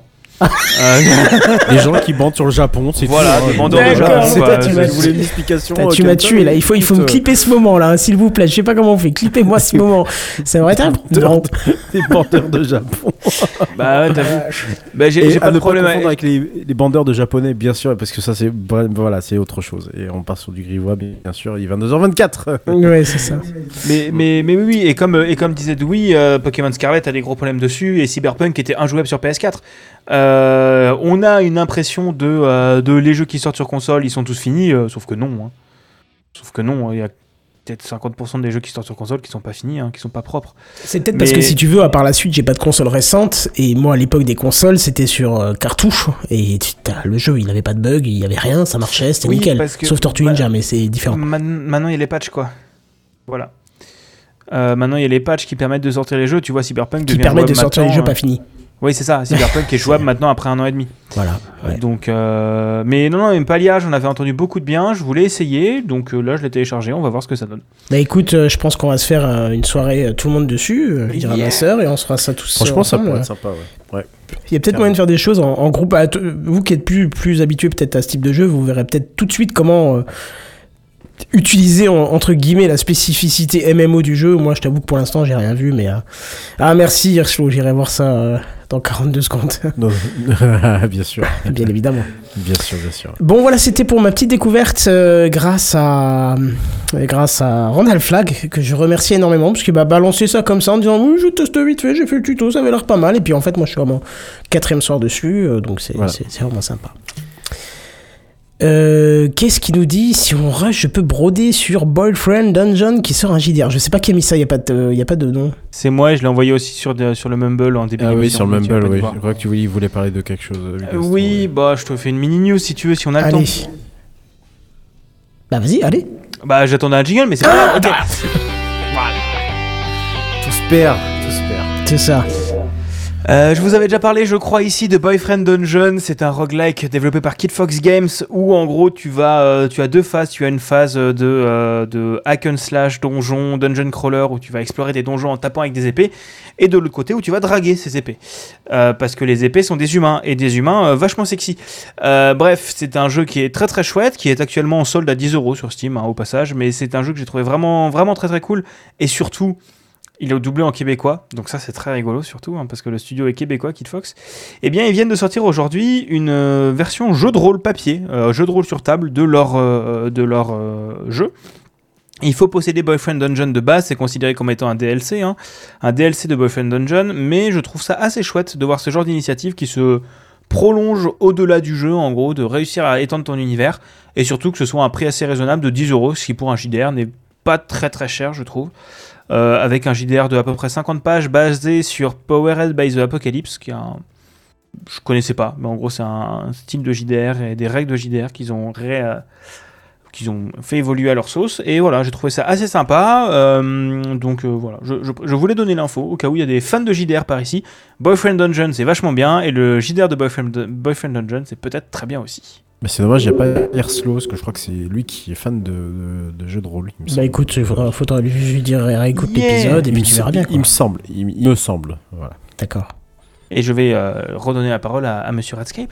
Oui, mais justement, euh, moi on me dit t'as pas lu dans le truc alors que toi non plus tu viens de pas lire puisque je t'ai demandé si t'avais une intro. Bah, j'ai pas, j'ai bah voilà, je, tout se perd. Non, j'ai pas d'intro, donc tu peux y aller. Let's go.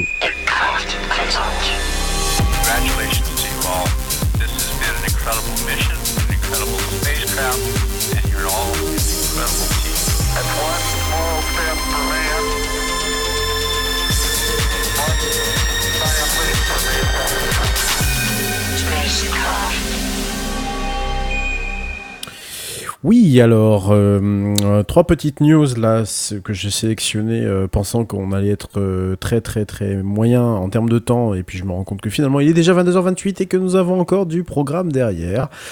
Euh, même à 3, on arrive à vous broder une émission de 2 heures, c'est pas si magnifique. Euh, on va parler de Peregrine Mission 1, je vous en avais parlé la semaine dernière, ça n'allait pas tellement pour euh, cette petite sonde qui a été satellisée par, par une fusée Vulcan et qui a été construite par une société qui s'appelle Astrobotic Technology et avec le concours de la NASA. Eh bien, Peregrine Mission 1 n'ira- n'a pas été sur la Lune, hein, mais ça je vous l'avais déjà prédit et ça la société l'avait surtout prédit euh, aussi avant que moi. ouais, mais je le entre temps, dise. ils ont eu nouveau un petit regain d'espérance, t'as vu? Oui, ils ont eu un petit regain d'espérance, mais le regain d'espérance qui était suffisant finalement pour euh, euh, le faire revenir sur Terre finalement. Euh, le regain d'espérance, à mon avis, la Lune c'était c'était vraiment overhype. Ils auraient jamais pu y aller de près, de loin. Enfin voilà, ça ça De toute façon, avec ces nouveaux moteurs, tout vulcan, tout vulcan. Voilà, c'est bien, merci. Faut vraiment que tu l'inclues ce, ce jingle là. Et donc euh, du coup, là aussi, la, la, la, la Terre sera le, tombeau euh, de Peregrine, de Peregrine, je je de dire Mission One, euh, puisque il est prévu que ce soir, si ce n'est peut-être même déjà fait, mais j'ai pas eu d'update ni quoi que ce soit, donc je peux pas vous dire, mais ce 18 janvier, Peregrine devrait mourir de sa belle mort, en tout cas consumé pour une bonne partie de son de sa carcasse dans l'atmosphère, quelque part au-dessus de la Nouvelle-Zélande. Oui, et puis Euh, avant, le reste, c'est dans, un... c'est dans l'océan, hein, c'est plouf, quoi. Oui, c'est c'est plouf, mais il en restera pas grand-chose. Euh, donc le surplus, justement, ce petit surplus d'espoir qui faisait penser que ils, ils ont ils l'ont utilisé euh, pour euh, réaliser euh, la manœuvre en fait en deux étapes. Il y a une première manœuvre pour allumer les moteurs principaux de, de la sonde avec des, petits à-coups, en fait des petits mises à feu très très très très courtes, euh, pour essayer bah, de, de l'orienter euh, correctement, hein, de faire que la rentrée dans l'atmosphère se fasse bien, euh, voilà, que ça, fasse rebond sur l'atmosphère. hein. Et puis dans un deuxième temps pour pouvoir l'orienter sur cette zone de la Nouvelle-Zélande. Voilà, donc on vous en dira certainement plus peut-être jeudi prochain, savoir si elle est partie dans l'océan ou pas, mais bon, très probablement, euh, ce qui euh, devait être une première, euh, une première pour les Américains, puisque je vous rappelle que ça fait en fait 50 ans qu'ils n'ont plus rien envoyé sur la Lune, ça paraît hallucinant, mais en fait toutes les autres missions que- qui ont été envoyées sur la Lune sont principalement chinoises et indiennes, voilà, faut le savoir, il y a pu, et russes également, mais la Russie a ce petit problème de faire boum à chaque fois. Euh, sinon, je vous rappelle que c'est eux qui auraient été euh, les premiers à, euh, à Aller sur la Lune. De la Lune. Je vous recommande très chaudement la série For All Mankind pour ceux qui ne l'ont pas vu. C'est super, c'est génial. Voilà, euh, au passage, ça, voilà, ça aurait été une première mondiale, mais oulala, attention, euh, quand il y en a une qui se crache, eh ben, il y en a d'autres qui sont derrière en, en réserve, puisque a priori, Oui, les euh, la Chinois. hein. De quoi? Il n'y a pas les Chinois derrière sur la Lune? Non, bah oui, non, mais surtout, la même société prépare déjà euh, son petit robot euh, pour remplacer le Peregrine Mission One. Et donc, euh, fin de cette année, en théorie, on devrait avoir de nouveau une nouvelle mission qui devrait être mise sur pied. C'est assez rapide, hein, c'est des petits, c'est des petits, c'est des petites sondes, hein, c'est des petits explorateurs, des petits robots, hein, c'est pas grand chose. Oui, puis cette fois-ci, vont mettre du parler. WD-40 sur la charnière de la... du truc solaire. Du et du Chatterton tu sais sur C'est le, ça, pour oui. éviter les, les fuites de propergol c'est quand même c'est quand même le, le- minimum voilà bon ils ont récolté de toute façon ils l'ont dit hein, ils ont récolté euh, plein de, de données euh, qui vont être reçues et analysées comme d'habitude voilà qui vont servir aussi pour qu'ils ne recommencent pas la même les mêmes les mêmes bêtises hein. Euh, j'ai envie de dire c'est quand même pas rien, c'était de lancer euh, vers la Lune. Ça paraît comme ça très, euh, très euh, anecdotique, mais c'est vrai qu'on a tendance aussi à penser qu'on ne retourne pas sur la Lune parce que techniquement, on, on a tellement compliqué les choses que ce qui nous paraissait simple avec trois bouts de ficelle et quasiment pas de micro et pas de microprocesseurs, puisque je vous rappelle que les microprocesseurs ne- n'existaient pas à cette époque-là, en tout cas pas sous la forme que l'on connaît aujourd'hui. Ça paraît bête, mais c'est comme ça qu'a atterri une mission comme Apollo 11, et que bah, si on n'y retourne pas aujourd'hui, c'est qu'on a ce genre de petits euh, déboires, et qu'on n'acceptera certainement pas que des humains soient perdus dans l'espace à euh, tout jamais. Donc voilà. euh, Caramba encore raté pour, euh, enfin Caramba raté tout court pour euh, Astrobotic et la NASA, mais je pense que euh, ça c'est reculé pour mieux sauter. Transition.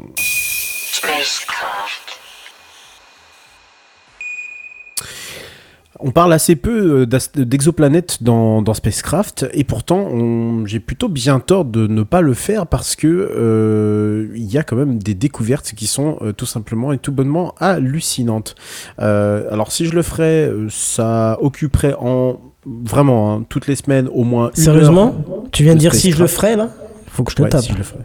Oui. Si je pardon. le faisais, s'il te Si plaît. je le faisais, excusez-moi, voilà. Je... Podcasteur Ah, depuis je- 1982. 182. c'est ça, Since.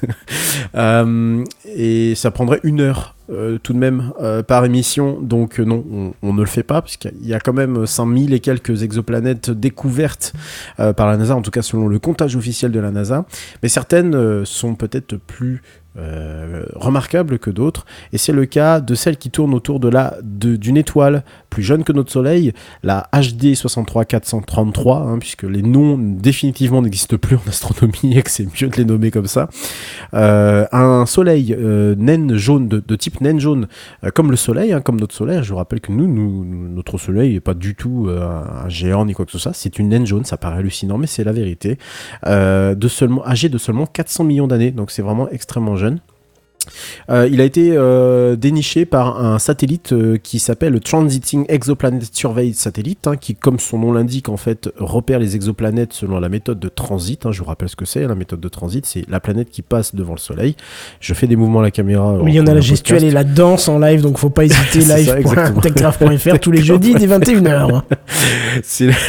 c'est chiant d'expliquer l'astronomie quand on n'est pas en voilà mais globalement vous imaginez le so- vous imaginez une étoile vous imaginez la planète qui passe devant et donc euh, grâce au fait qu'une planète qui passe devant même si petite soit-elle vous avez une baisse de luminosité Euh, et donc les télescopes aujourd'hui spatiaux sont capables euh, justement de pouvoir re- regarder précisément cette variation de luminosité et donc de pouvoir déterminer tout un tas d'informations à partir de ça alors déjà il y a une détection qui est opérée et ensuite on peut précisément pointer les objets, les, les- sondes, etc.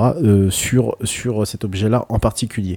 Donc là, il s'agit de la quatrième planète puisque c'est la D, si je ne m'abuse, voilà, c'est la D qui est à peu près 2,5 fois plus grosse que la Terre et tourne autour de euh, cette étoile en seulement 7 jours. Voilà plutôt, euh, plutôt très rapide. Mais euh, ce qui fait qu'elle est euh, intéressante, c'est qu'elle est déjà assez similaire en taille à la Terre et surtout elle est plutôt, euh, très proche et c'est aussi la plus jeune qui n'a jamais été découverte, Euh, ce qui fait qu'elle est hyper intéressante. Elle n'est située qu'à une 60, so- à environ 70 millions, euh, 70 pardon, 70 années-lumière seulement. C'est vraiment, vraiment le passe à la porte d'à côté. Je ne veux pas vous dire que c'est la galaxie d'à côté, mais euh, 73 années-lumière, voilà, pour être exact. Mais euh, à l'échelle cosmique, c'est euh, c'est- tout à fait à côté, euh, même si on ira, euh, bien sûr, euh, jamais. Et, euh, D'ailleurs, ce c'est qui- tellement à côté, le voisin de l'autre fois, il faisait du bruit, je l'ai entendu jusqu'ici, tu vois. Bah oui, oui, je- tu m'étonnes.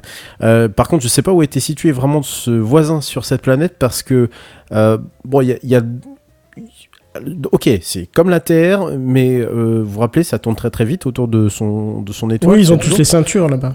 Ah oui, bah attends, ils ont les ceintures, ils ont aussi les protections thermiques parce que entre d'un côté une surface euh, perpétuellement, une des faces de la planète perpétuellement dans l'ombre. Donc ça déjà premièrement c'est déjà pas mal.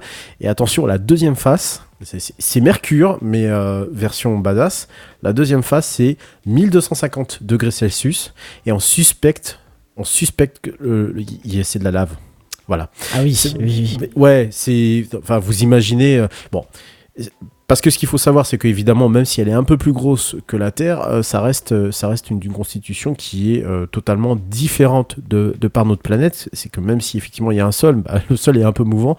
Et surtout, euh, j'imagine une grosse atmosphère. Pas qui fait palpable. un- voilà, qui fait un gros effet de serre, vous savez, à la manière d'un Vénus, par exemple. hein. Vénus, si effectivement on a des températures totalement hallucinantes qui sont pas loin du 500 degrés Celsius, ce qui est déjà assez remarquable, bah, c'est parce qu'il y a aussi une atmosphère qui est extrêmement dense et qui fait un effet de serre monstrueux.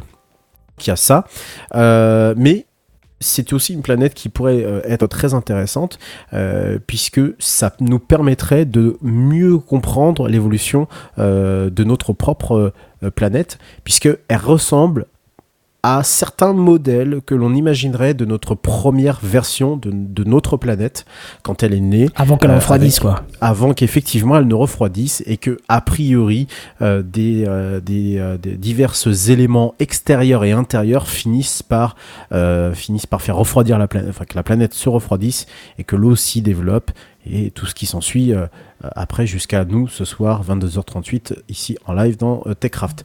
Euh, donc c'est hyper important d'avoir ce genre de planète qui est en somme quelque part une sorte de planète euh, euh, témoin d'un certain âge de notre propre planète. Et euh, c'est vrai que nos différents télescopes qui sont euh, qui sont peu à peu lancés et qui nous permettent d'en savoir beaucoup plus sur ces ex- exoplanètes. Alors ne faites surtout pas attention à tous ces titres putaclic qui vous disent certainement qu'on a trouvé un endroit où il y avait une planète diamant. J'ai vu ça il y a pas si longtemps. Je suis c'est pas possible. Je vais les tuer à force. Une planète qui qui est similaire à la nôtre mais euh, euh, oui mais attention elle est quand même pas habitable parce que enfin non il y a vraiment des- dans ces planètes, dans ces exoplanètes, des, des- sujets de- de- d'études scientifiques hyper importants qui nous permettraient d'en savoir un peu plus sur d'où est-ce qu'on vient et surtout de comment notre planète a fait pour en arriver euh, jusque-là et nous pondre, nous, humains. C'est une question que beaucoup d'entre nous se posent. Voilà, ça c'était pour la petite news exoplanète. Transition.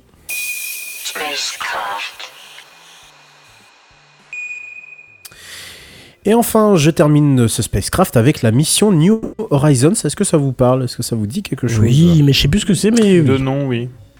C'est une mission qui est allée étudier la planète Pluton. Euh, vous savez, cette planète naine, Pluton, pardon, excusez-moi, je vais me faire taper dessus. Euh, vous savez, cette planète qui en 2006 s'est fait euh, méchamment rétrograder de euh, planète à planète naine. Les Américains ne s'en remettent toujours pas puisque c'est la seule planète du système solaire à avoir été découverte par des Américains. L'Américain Clyde Tombaugh en 1930. Alors, New Horizon est allé visiter ce monde totalement, totalement mystérieux et surtout qui posait beaucoup de questions parce que si on l'a mis dans les planètes, c'est que on, on pensait, euh, on, pensait que c'était euh, un, objet qui avait été très certainement attrapé par Neptune et qu'il l'avait rejeté. Euh, sauf qu'il en est tout autre. Si elle a été rétrogradée en planète naine, c'est que aussi, aussi surtout, elle est un objet du confin du système solaire, la fameuse ceinture de Kuiper. Encore que c'est pas tout à fait le confin du système solaire. Donc il y a eu des magnifiques photos. On a appris beaucoup de choses de la part de Pluton. On a aussi appris aussi un peu euh, son espèce de système binaire qu'elle forme avec euh, Son satellite. euh, oui, voilà, son satellite, Charon, Caron, je sais jamais comment on dit. Donc, c'était des, des photos qui sont toujours disponibles. D'ailleurs, je vous invite à aller les voir. Elles sont absolument magnifiques. Je trouve. En tout cas, elles ont certainement pas euh, l'allure d'une planète grise euh, morte, hein, parce qu'il y a- vraiment des, très jolis, euh, des très, des très jolis motifs, des très jolies couleurs. Donc, si vous aimez la, photographie, allez voir. Et donc, cette sonde New Horizon, qui est allée en 2015 chatouiller l'orbite de Pluton et donc de la NASA, va continuer tranquillement bah, de dériver dans l'espace infini, puisque bah, vous imaginez bien qu'une sonde comme ça, bah, c'est plus possible de la rattraper et de la faire revenir sur Terre. hein, on est beaucoup trop loin. C'est à des sondes Voyager et des sondes Pioneer. Euh, et donc aujourd'hui, elle est à plus de 8,5 milliards de kilomètres euh, du, euh, du Soleil, donc à 57 unités astronomiques. Et donc elle va directement dans la ceinture de Kuiper, donc la fameuse ceinture qui est très riche en astéroïdes ainsi qu'en comètes hein, et qui s'étend bien au-delà, très au-delà de l'orbite de Neptune. Et normalement, elle devrait atteindre fin 2024 euh, euh, l'héliopause, c'est-à-dire que euh, à un moment donné, le Soleil n'a plus d'impact via son rayonnement, n'a plus d'impact sur les objets qui peuplent cette région du cette, cette région du, du système solaire. Et donc, a priori, euh, cette sonde, justement, va pouvoir se concentrer, grâce à ces instruments qui fonctionnent toujours en 2025, sur cette héliopause, euh, avec un mode d'exploitation qui devrait euh, pouvoir lui permettre d'aller un peu plus loin, c'est-à-dire qu'on va éteindre euh, certains instruments, vous imaginez bien, pour faire déjà des économies euh, de, carburant. Et a priori, elle devrait sortir de cette même ceinture en 2028, voire en 2029, euh, et essayer d'avoir un autre, un autre objectif qui serait un, survol rapproché euh, d'un de- de- de- d'un astéroïde en particulier, mais qui n'a pour l'instant pas été euh, trouvé. Euh, et justement, bah, c'est ça qu'ils doivent faire, c'est bah, essayer de lui trouver un troisième survol, puisqu'en fait, il y a eu deux survols, il y a eu Pluton, il y a eu un astéroïde en 2019 qui s'appelait Arrokoth, pardon, et donc bah, il faut qu'il il trouve un troisième objectif.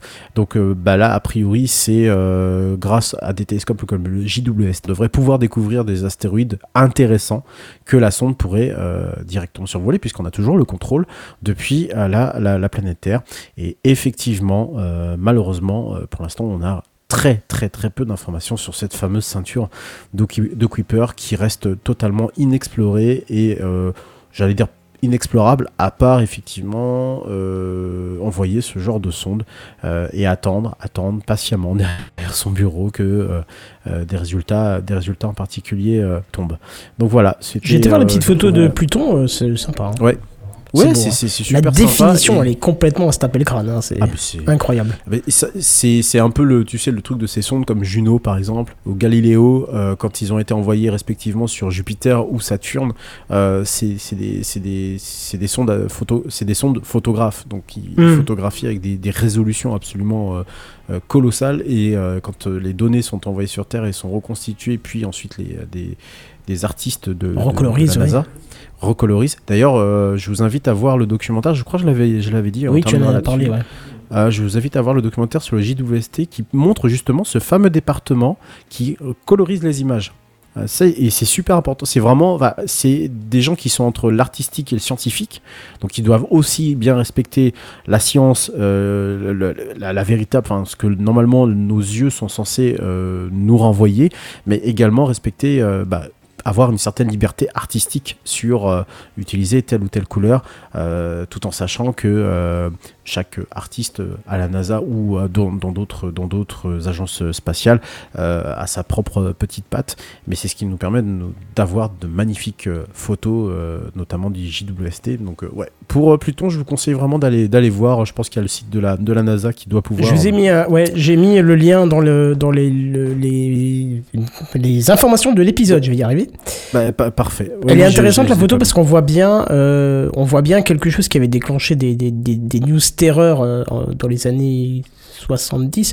On voit bien qu'il y a des écoulements de liquide qui ont eu lieu, donc on, on est probablement sûr que c'est de la lave qui s'est euh, qui s'est solidifiée après. Qui s'est solidifié, bien sûr. Mais je vous rappelle que c'est ce- cette découverte-là sur Mars qui a fait dire à la presse et même à certains scientifiques au début qu'il y avait des martiens, que c'était une preuve de martiens, puisque c'était des routes qu'on voyait en fait. hein, donc, euh, Oui, bien, bien sûr, évidemment. Les, oui, alors mais c'était les années où on n'avait pas les mêmes connaissances, donc ça peut s'excuser. hein. et- Et au 19e siècle, c'était des canaux même. Euh, Ouais. Pour, le, pour, le, pour le cas de Mars, c'était des, des, des canaux qui changeaient d'ailleurs de couleur, euh, avec des- une surface qui changeait de couleur à chaque, à chaque saison. Moi, je sais pas comment ils ont pu voir ça, parce que Mars ne change pas beaucoup de couleurs, à part quand euh, il y a des, des vents tempétueux qui balayent sa surface. Mais c'est quand Voilà ils allument pour- les lumières de nuit hein, chez eux, c'est tout. Oui, oui, je pense que ça doit être un peu comme ça. Mais allez voir la photo, elle est vraiment magnifique, elle est très Ouais. détaillée, c'est incroyable. C'est Ouais. un régal de se dire, mais il y a ça en fait dans notre système solaire, c'est très très beau. Il faut être un peu, un peu curieux, mais oui, euh, la NASA, euh, même de manière générale, en fait, hein, la NASA met à disposition un, un nombre incalculable, incalculable d'images. J'ai même téléchargé la- l'archive complète du JWST pour 2023,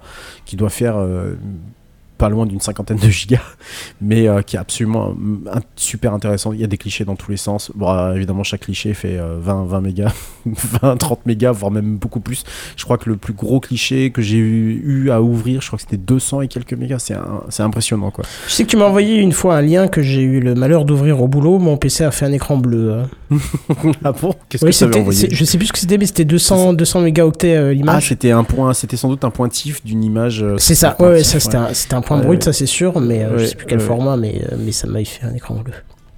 Voilà, eh bien on va redescendre sur Terre et puis on va partir euh, gentiment de, de, de- de la tête de- des étoiles pour, repar- bah, pour parler de l'initiative de la semaine. Je vais y arriver.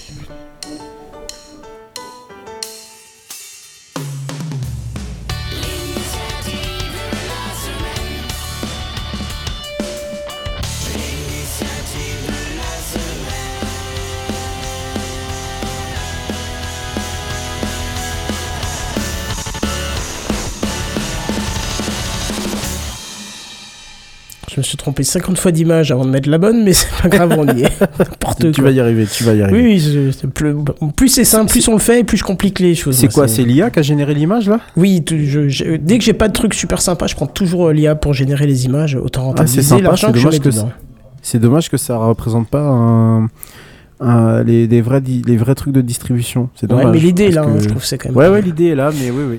Alors l'initiative de la semaine, c'est vraiment une bonne surprise parce que ça va faire plaisir à ceux qui voudraient installer à Linux. Donc Bigaston, euh, toi qui es tenté par. euh, Moi, je suis en train d'aller me promener dessus. hein.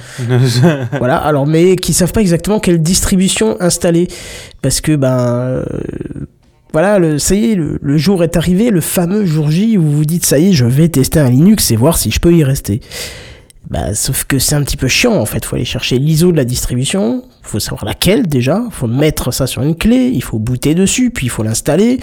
Enfin, c'est un peu chiant quoi, parce que si le système vous plaît pas, faut aller rechercher l'ISO de la distribution, remettre ça sur une clé, rebooter dessus, puis réinstaller.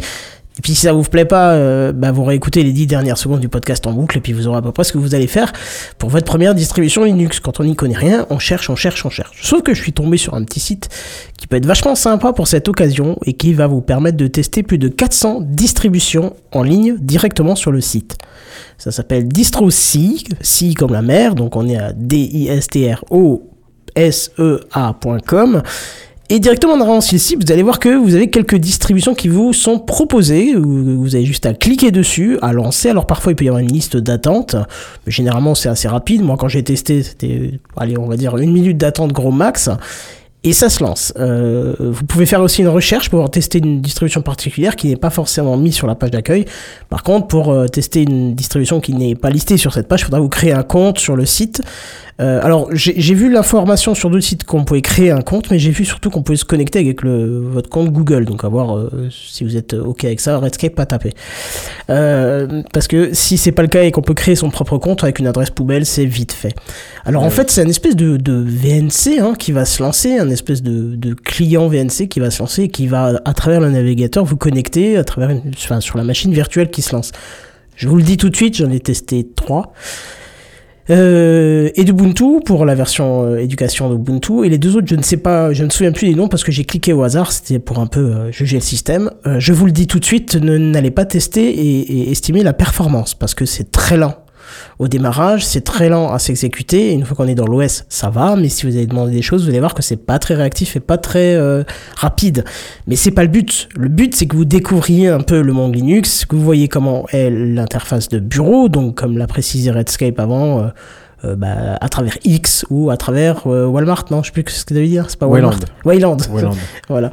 Bon, Donc vous êtes- t'as le choix T'as le choix des deux serveurs graphiques? Non, non, non, non, mais ce que je veux dire, euh, ça illustre bien le fait de tester, ça illustre bien de voir comment fonctionne un moteur graphique sur, sur Oui, alors parce pa- oui, parce qu'attention, euh, je précise bien quand même les choses. euh, ce que je- je- j'ai parlé, c'est ce- ce qu'on appelle, on a typiquement l'habitude d'appeler ça la pile graphique. Après, vous pouvez tester, je sais pas si avec ce site-là, tu peux tester des bureaux qui sont du coup différents. priori, donc Gnome, KDE, il est, il est- tout ça. Enfin, non, non, tu peux. T'as juste. Je Gnome crois pas, ou- ouais. Pas sur ce que j'ai testé, il m'a pas posé la question en tout T'as cas. t'as l'install classique, je viens de lancer euh, Ouais, Pop je viens de OS, lancer- et ça a l'air d'être eu- Ouais. du GNOME euh, modifié. Ok. Bah, je viens de lancer Arch là, juste pour pour pour, pour voir. Bah, bon, Non, bah, moi je le Arch, précise bon, juste parce que en fait euh, j'ai encore pu constater que quand je parle de Linux à des collègues, ils ont l'image de l'écran noir avec du texte vert ou Oui, blanc oui, bon, bah, dans le meilleur oui, des cas et ça s'arrête là, tu vois. Bah, Hier, bla- cela, et moi, viennent tout. bla- Ça blague à part, j'ai lancé le premier. Le premier que j'ai lancé, c'est Alpine.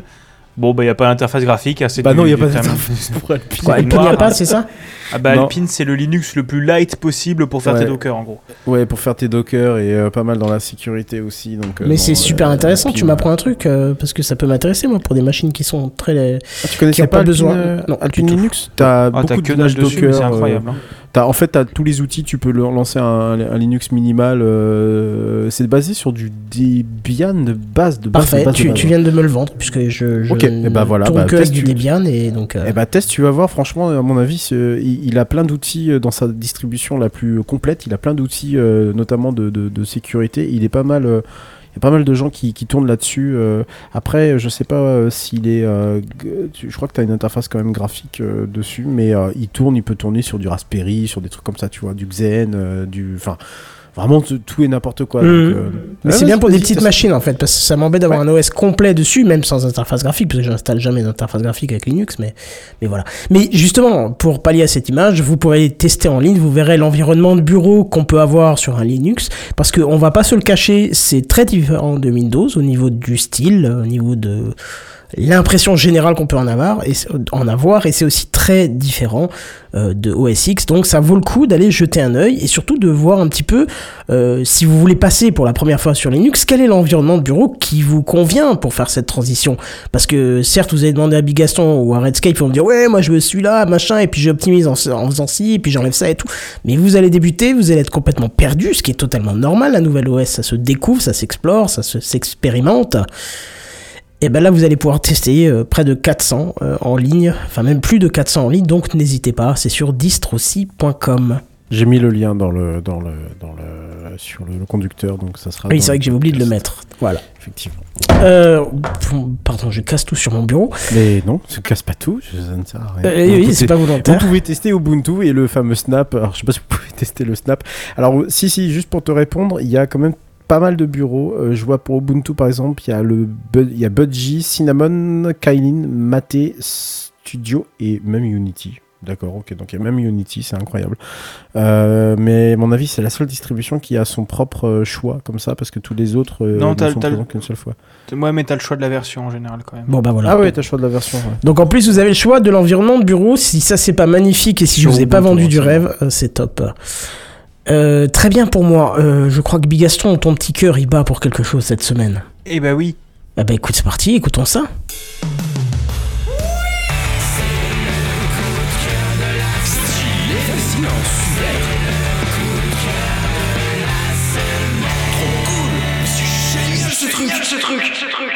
Bigaston. Alors, euh, je vous jure, c'est une bonne pub. Alors, vous allez voir, je pense que je vais me faire enguirlander, mais je m'en fiche. Euh, vous connaissez sûrement la marque, la marque Ubiquiti, qui est un équipementier dans tout ce qui est lié au réseau plus ou moins orienté pro. Donc, je pense que Kenton, tu pourras Oui. mieux en parler que Je moi. te, je te donnerai euh, mon expérience et mon point négatif à la fin. Ok, bah moi je parle pas de l'équipement, tu vas voir. Euh, et ben ils ont lancé depuis quelques mois une série de vidéos pour faire la pub de la marque et plus précisément de leur service Unify qui est genre une branche de Ubiquiti je pense. Plus en termes Oui, de c'est une gamme de produits en fait. Vo- Voilà, donc leur gamme de produits Unify. Bon, jusque-là, vous me direz, Bigaston, pourquoi est-ce que tu fais Home Sandwich? Eh bien, parce que je trouve la série euh, de publicité particulièrement bien fichue. Bon, bien sûr, ils présentent en quoi leurs produits sont meilleurs que la concurrence, mieux fichus, plus compréhensibles, bref, qu'il faut acheter chez eux. Sauf qu'au lieu de prendre des inconnus pour vendre la marque, ils ont choisi David Koechner, qui, joue Todd Packer dans The Office. Euh, un autre acteur dont je trouve pas le nom hein, pour, faire les deux vieux euh, de l'IT, enfin de l'informatique d'une boîte vieillissante qui ont tous les problèmes informatiques du monde. Et le, euh, vendeur de Unify, lui, est joué par Jack Quaid, qui est UI dans The Boys. Euh, donc c'est assez rigolo. Vraiment, moi je suis tombé dessus euh, par hasard sur TikTok et c'était quand même vachement rigolo. J'ai fait mais qu'est-ce qu'ils foutent là tous les deux? Et autant dire que bah, rien qu'en termes d'écriture et de comédie, c'est vraiment pas mal. hein. C'est un genre de The Office mais sponsorisé. Mais en même temps, il force pas tellement. C'est à chaque fois des vidéos qui durent une minute en mode. euh, alors, euh, bah, la dernière qui est sortie, je crois, hier, c'est en gros le mec qui se fait appeler par le mec de l'IT qui lui dicte son mot de passe un par un et il fait Ah, regarde, ça c'est mon mec de l'IT, il est trop fort. Oui, mais sinon, regarde chez Unify, t'as Unify Identity, t'as tout sur ton téléphone, ça marche très bien, machin.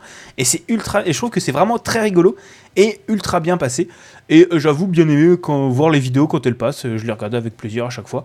Euh, alors, pour une fois qu'une pub est bien, autant en parler. Oui, oui, on peut quand c'est bien. Et puis c'est pas une marque qui fait du poussif, donc euh, tu peux y aller. Non, c'est ça. C'est une marque qui est quand même, je pense, qui a une bonne qualité, qui a, qui a de l'équipementier pro, mais qui peut être intéressant pour le grand public. C'est du pro, euh, mais pas trop gros non plus, quoi. hein. C'est Oui. pas trop grosse entreprise. Après, tu passes chez Recus ou ce genre de choses-là, ou du Cisco, des machins, ça dépend ce que tu veux. Moi, je vais juste te, te dire un truc, un truc qui m'a énormément déçu euh, dans cette entreprise, c'est qu'ils font des produits excellents. Les bornes Wi-Fi, euh, moi, j'en ai acheté une pour chez moi à la maison, là. Il y en a une qui est là, il y en a une qui est à côté. Je les ai achetées sur le bon coin, sûrement des gens qui savaient pas que ça marchait pas comme une borne classique, puisque par exemple, pour faire marcher tes bornes, faut un contrôleur, un contrôleur logiciel. Logiciel que tu installes euh, quelque part. Tu vois. Donc quand tu le sais pas, bah tu sais pas comment faire ton Wi-Fi, et bah ça peut être un peu un peu compliqué pour le pour le grand public. Sauf que ça fait bien 10 ans que je travaille avec les produits là, les antennes, euh, très très bien. Le contrôleur il est monumental, c'est un espèce de serveur web que tu installes, enfin un logiciel que tu installes, ça te lance un serveur web et puis tu as toutes les options que tu peux faire dedans. Lui super, c'est une des grandes qualités de chez Unify, c'est qu'ils ont travaillé lui euh, euh, à Bah, fond. C'est eux qui ont le truc sur l'appli où tu peux scanner genre un genre de QR code bizarre sur leur euh, rack, sur leur switch, et ça et en réalité augmentée, il te dit à quoi et quoi brancher normalement de ce que j'ai vu, je crois. Ouais, alors ça je te le dis, euh, c'est c'est du C'est de la pub. Ouais, mais enfin, même si ça marche très bien, ça ne sera, c'est pas utilisé. C'est- pas utilisé. Non, oui, tu sais ce que tu as sur tes Switch, t'as tes. T'as- De toute façon, tu as, tes fichiers de conf, tu sais exactement ce qu'il y a dessus, donc c'est un bien- peu bien la réalité augmentée pour ça. Bon, c'est c'est pousser mémé dans un kebab. Mais euh, ce qui m'a beaucoup déçu, c'est que euh, ça fait donc plus de 10 ans que je travaille avec eux et qu'au fur et à mesure des mises à jour, ils ont enlevé des fonctions web. Ils ont enlevé des fonctions de gestion dans l'interface, dans le contrôleur, parce qu'ils ont sorti du matériel où il y avait cette fonction dedans. Ok, oui. Et ça, je trouve super pas propre du tout d'enlever des fonctions au fur et à mesure des, des mises à jour parce que ils ont un matériel qui le fait maintenant et donc il faudrait acheter le matériel avec la licence qui va avec, je suppose. Parce que moi, je refuse d'acheter et je préfère faire par un autre moyen et garder que euh, le truc pour les antennes classiques. Mais ils avaient, des, pour, euh, ils avaient un bon système de gestion réseau, de, de, de, de VLAN, tout ça c'est intégré dedans, c'est c'est bien foutu. Et il y avait des fonctions qui étaient assez poussées que j'utilisais, qui ont disparu du jour au lendemain et qui m'ont un peu foutu le bordel. Et je peux te dire que j'avais un petit peu la colère le jour où j'ai mis à jour sans savoir que ça allait m'enlever cette fonction. Mais bon. Et puis aussi le fait qu'ils t'arrêtent pas de te rappeler que certaines bornes sont obsolètes. Tu vois, c'est-à-dire que euh, ils feront plus de Oui, mise à c'est jour. de revendre leur truc. Il quoi, faut acheter la, la dernière mise à jour, enfin la- le dernier matos Le, plutôt. le der- la, la dernière borne, mais je veux dire, moi j'ai Ouais, une, une borne dans un coin, euh, il y a quatre pelés qui se connectent à l'année, euh, c'est pas une dernier modèle, on s'en fout, sauf que lui il arrête pas de me dire, Eh, eh, elle est plus supportée, elle est plus supportée, elle est plus supportée. Et j'ai dû revenir sur des versions du contrôleur un peu plus anciennes pour pouvoir les intégrer dedans sur une nouvelle install, parce que sinon il ne veut même plus les détecter. Une fois qu'elles sont dedans, il les garde, hein, mais voilà. Donc ça c'est des petites choses, le, petit la, la petite manière de te pousser à racheter du matos que j'aime pas trop parce que le matos fonctionne très très bien. La preuve, celle que moi j'ai acheté en Oka, c'est une très vieille euh, et elle fonctionne très bien pour ma maison, pour chez moi, c'est très très bien.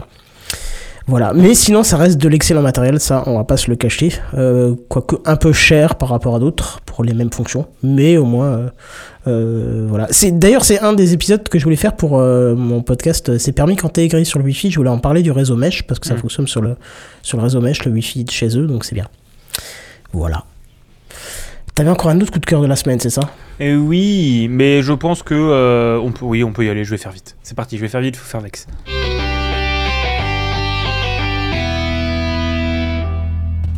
Moi, je vais vous parler jeux vidéo, hein, parce que n'oublions pas que c'est un peu mon boulot. Donc, je vais parler du jeu que, euh, sur lequel je passe mon temps en ce moment, qui s'appelle euh, Inscription.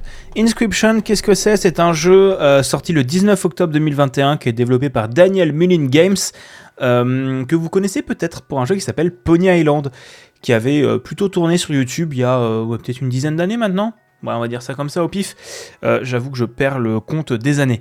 Euh, dans Inscription, vous allez euh, vous retrouver dans une étrange cabane à jouer aux cartes face à un mec très très très très très très bizarre. On va dire ça comme ça.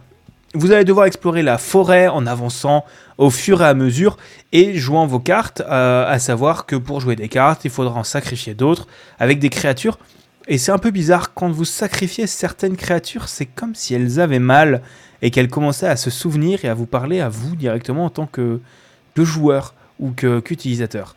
c'est un peu étrange. Le, le jeu, bon, fait clairement flipper. hein, ça reste un jeu horrifique sur le début. Il n'y a pas de screamer ou quoi. C'est vraiment le jeu qui a une ambiance qui est particulièrement pesante. quoi. C'est vraiment le, la bonne horreur pour moi. C'est pas Ouais, l'horreur ça te qui met mal à l'aise, quoi. C'est de truc qui te l'angoisse. fait flipper sur le long terme.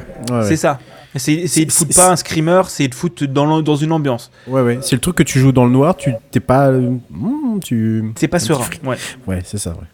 Et euh, le jeu a euh, le bon goût de proposer euh, plein d'évolutions au jeu de cartes et surtout d'avoir un- une, une espèce de méta-progression que tu arriveras à comprendre au fur et à mesure à- pour comprendre le lore de qu'est-ce que tu fais ça. Avec bien évidemment un petit peu de brisage de quatrième mur, hein, comme on a l'habitude avec Daniel Mullins. Euh, parce que Pony Island, c'était globalement un bon gros jeu qui euh, était très très méta. Le truc, c'est que je peux pas vous raconter beaucoup plus du jeu parce que sinon je vais vous spoil, hein, parce qu'il y, y avait des choses que quand je les ai découvertes, j'étais en mode quoi? Qu'est-ce que c'est que ce bordel? Et c'était vachement bien, et j'ai trouvé que le jeu était super chouette dans les découvertes parce que les spoils, ils te les mettent même pas sur la page Steam. Parce que c'est le genre de truc qui pourrait techniquement vendre le jeu, mais d'un autre côté, comme c'est vachement plus intéressant quand le joueur le découvre par lui-même, ils font pas de com dessus. Et ils font que de la com sur, euh, bah, sur, le, sur la partie avec des cartes et, euh, avec des, des, des, des, messieurs bizarres dans, dans, la, dans la cabane. Euh, le gameplay est plutôt élégant. Bon, on retrouve les mécaniques de base de cartes, mais, mais toute une ambiance, toute l'ambiance graphique marche vraiment bien. L'ambiance de musique marche, marche vraiment bien. Et, euh, et ça, se, ça dure une douzaine d'heures de ce que j'ai vu. Euh, je ne suis pas encore à la fin, je ne l'ai pas encore terminé, mais, euh, ben, je le trouve vraiment chouette. Et pour l'anecdote, la première version du jeu a été codée en 48 heures pour la Ludum Dare, donc qui est une game jam où l'idée c'est de coder un jeu en moins de 48 ou 72 heures, qui avait comme thème Sacrifice must be made. Donc c'est pour ça que vous allez devoir sacrifier des écureuils pour invoquer des créatures plus puissantes. Voilà. Euh, en tout cas, le jeu est dispo sur Steam, de- dispo sur Epic, bref, il est dispo un peu partout, il coûte une vingtaine d'euros. Euh, autre- ouais. Autrement, en solde, il tombe à 10. Et, euh, et je ne peux que vous le conseiller, parce que c'est une très bonne merveille. Bon, bien le sûr, trailer est un peu flippant, tu vois. Ouais, ouais, le trailer est flippant et c'est pas pour enfants, hein, on va pas se mentir. Ouais. Il y a quand même des trucs qui font quand même un peu donner envie de vomir. Donc euh, ça reste pas un jeu pour enfants, il faut avoir quand même une âme un peu accrochée pour y jouer. Mais c'est un excellent jeu et c'est le genre de jeu auquel je commence et que je sais que quand j'aurai terminé, je serai en mode eh bah super. Maintenant je joue à quoi? Comme Outer Wilds Non, mais il est dans ma fait. liste de souhaits parce que tu l'as bien vendu et euh, il m'a l'air d'être euh, super, euh, super intéressant quoi. Ouais, il est, il est vraiment chouette et rien que pour le côté carte, ça marche vraiment bien. Et t'as tout le côté méta que tu découvres au fur et à mesure, que je ne vais pas spoil, qui est super intéressant et qui marche vraiment vraiment bien. Et euh, je peux que vous conseiller de pas vous spoil parce que sinon vous perdez euh, 50% de l'intérêt du jeu au moins quoi. Parce que pour ces mécaniques, c'est peut-être un jeu de cartes un peu classique, mais c'est tout le reste qui est très intéressant. On va dire ça comme ça. Et, euh, et je vais euh, terminer, on va terminer cette émission en passant la parole à Kenton.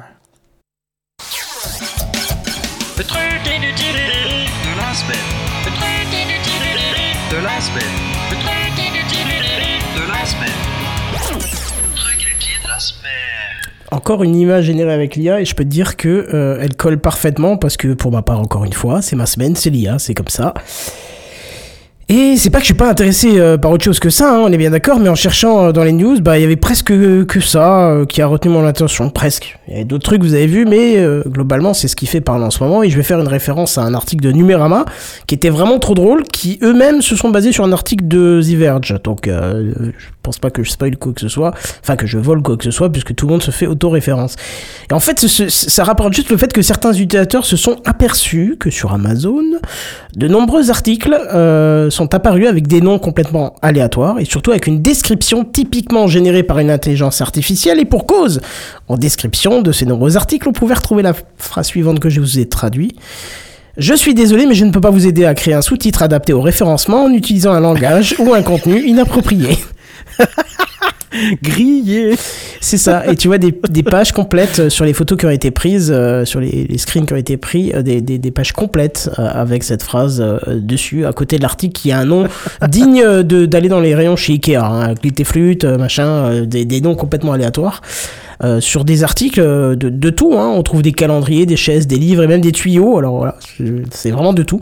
Alors ce qui fait le plus flipper là-dedans, c'est pas que l'intelligence artificielle a été utilisée pour générer la description des produits, puisque ça pourrait se comprendre, hein, c'est plutôt un truc qui est bien géré par ce genre d'intelligence et pourquoi pas, pourquoi se faire chier à écrire un, tout un truc alors que tu lui dis euh, génère-moi le texte d'un aspirateur nanana, il fait ça, ça, ça et il va te faire un truc tout bien. Ce qui est plus fou, c'est que ces articles n'ont pas été vérifiés. Enfin, ces descriptions n'ont pas été vérifiées. Oui, bien sûr, oui. Elles ont été publiées telles quelles. Tu vois, c'est ça qui est flippant. Mais bon, Ouais. rassurez-vous, depuis la sortie de ces articles euh, par The Verge et Numérama, Amazon s'est penché apparemment sur le problème et a commencé à faire un grand nettoyage. Mais si on cherche bien, on pourra encore en trouver quelques-uns par-ci par-là. Par contre, là où on peut vraiment s'inquiéter et flipper, c'est qu'Amazon, en faisant le, méta- le- le ménage, a trouvé des livres entièrement écrits par ChatGPT. Voilà. Donc là, c'est un petit peu Bon. plus flippant. Bon, mais en tout cas, c'était, je trouvais ça tellement drôle que je me suis dit, il faut qu'on en parle pour le. On a, on n'a pas en fait euh, de, de, de, série, enfin de section, euh, la, drou- la, la drôle news, la news drôle de la semaine. Oui, mais on devrait un jour la, la, créer. ouais. Mais celle-là, pour ma part, elle est pas drôle, elle est inquiétante. Vois? Elle est, elle, est, Ouais, elle est ouais. inquiétante et elle me, elle me donne envie encore plus de détester l'utilisation de l'IA dans tout et n'importe quoi. Non, moi, moi, je pense juste qu'en fait, euh, tu sais pourquoi ça, arrive ça? Parce que je pense que certaines entreprises doivent balancer un CSV ou une, une base de données de tous leurs produits Mm. avec photo, euh, voire Ouais, euh, nom ou génération de nom. Et il doit y avoir des, des espèces de, de, de, de- sais, un peu comme tu peux faire avec Node-RED ou, ou ce genre d'outils, c'est tu Mm. prends ça, tu balances là dans le résultat, tu Mm. en fais ça, nanana, et après ça envoie le paquet sur Amazon. Et, et peut-être que sur la boîte qui vient de mettre ses 700 000 articles sur Amazon, t'en as Mm. peut-être que 100 qui n'ont pas réussi à être générés, mais du coup, quand tu fais ce- cette recherche précise dans Ouais, le nom, bah bah, tu oui. trouves tous les articles qui sont concernés par le truc, tu vois. Mais comme nom de section, du coup, je propose plutôt le Skynet de la semaine. Mais euh, on va partir sur ça notre pourrait être délire. ça, effectivement. bon, allez, on va se faire juste, parce qu'on en a vraiment que trois, les news en bref, et c'est parti. Si ça veut bien. Bah. Alors attention, c'est parti. c'est les news en bref. Le cartoucheur qui était déjà parti se coucher, il, il s'est Bah bloqué oui, oui. tout seul. Ah, en même temps, il, Il en avait marre, 23 il- en forcément plus. qu'il est parti se coucher. C'est ça. Euh, du coup, les news de la semaine, news en bref, pardon. Euh, Apple qui détrône Samsung comme numéro 1 des ventes euh, cette année, en 2023. Enfin, l'année Ah bon dernière, du coup. Ouais, première année que ça arrive. Ils Voilà. vendent toujours des, des smartphones ça, Samsung, ça marche toujours autant leur. leur Bah, c'est la première année où ça commence à baisser. Enfin non, pardon. Les ventes de smartphones baissent depuis deux ans, Oui, ce oui, qui peut oui. être compréhensible puisqu'on arrive vers Oui, un oui. sommet technologique. Mais c'est la première année où euh, Apple, qui est largement en retrait sur le, le pourcentage de ventes sur le marché, a par contre euh, en 2023 passé au-dessus de Samsung. Alors pas, on parle pas de Apple Android, hein, on parle pas de iOS Android. hein. On parle Ouais, de ouais, Apple contre Samsung. Ne nous méprenons pas. Une autre. Euh, C'est les news en bref. Attention messieurs, restez bien accrochés à votre siège. Le service suédois de télétexte fêtera ses 45 ans d'existence le 12 mars prochain. Voilà, donc C'est beau. ça- il existe encore Il existe le toujours. télétexte Il chez les. Ouais, voilà, il existe toujours le télétexte, tout à fait. Voilà. C'est incroyable. C'est les news en bref. La saison 11 de Sea of Thieves a été annoncée et le contenu a été révélé. Ça sortira le 26 janvier prochain avec, au, euh, avec euh, inclus euh, des déplacements rapides pour euh, rejoindre différents événements, des tutoriels refaits et la possibilité de progresser non pas jusqu'au niveau 75 mais au niveau 100 dans la plupart des émissaires. De quoi euh, ravir euh, les nouveaux joueurs et les joueurs avertis comme moi. Bah écoute, il faudra un jour que je m'y mette hein, et je, je viendrai Meilleur te solliciter le jour. C'est hein. Je Ah bah t'emmène de découvrir les mers quand tu veux. Parce que j'ai jamais compris l'intérêt de ce jeu, mais je pense parce que je le connais pas et je vois pas ce qu'on peut y faire. Mais on y reviendra, Mais- euh, je pense euh, d'ici là, c'est pas le souci. Et justement, je, je, je profite de cet outro pour dire que quand on le testera, j'en profiterai hein, pour faire un live sur ma chaîne perso Twitch, donc n'hésitez pas, hein, c'est euh, Kenton Prod. Ça fait plaisir, je suis là tous les soirs, hein, pour l'instant. Pour une fois, je fais un peu beaucoup mon auto-promo, parce que d'habitude, je vous demande à tous, est-ce qu'on vous retrouve ce soir, c'est moi. Ça vous va? Ça vous êtes pas Bah, jaloux vas-y, Vas-y, vas-y, vas-y. y a pas de problème. voilà, quasi tous les soirs en ce moment, hein, je suis en train de streamer, euh, sauf qu'en flemme, ce qui arrive pas trop souvent non plus. Donc n'hésitez pas, et sinon vous allez sur live.kenton.fr, vous avez tout ce qu'il faut. Et si vous voulez retrouver mes copains de TechCraft, eh ben, bien sûr, euh, bah, Bigaston aussi, hein, il fait du stream des fois, pas tout le temps? Pas Euh, ouais, j'ai mais- pas trop le temps en ce moment. Ça reprendra peut-être à partir de mars. Mais autrement, toutes mes infos sont sur bigaston.me. Voilà, Redscape aussi, fait du stream. D'ailleurs, je l'ai loupé le dernier, mais je suis en train de le réécouter en, en podcast pour les flashs. Alors- euh. Alors non, on Euh, ne fait plus de...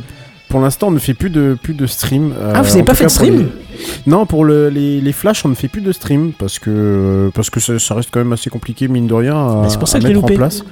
Oui, c'est pour ça que tu l'as loupé, mais euh, pour les sorties d'épisodes, euh, de, gros épisodes d'ASPCMR comme celui normalement qui doit arriver, si tout va bien, fin janvier, donc c'est l'épisode 5 de l'acte 3 consacré à Saturne. Euh, là, on fait des lives parce qu'en général, on balance des vidéos, donc voilà.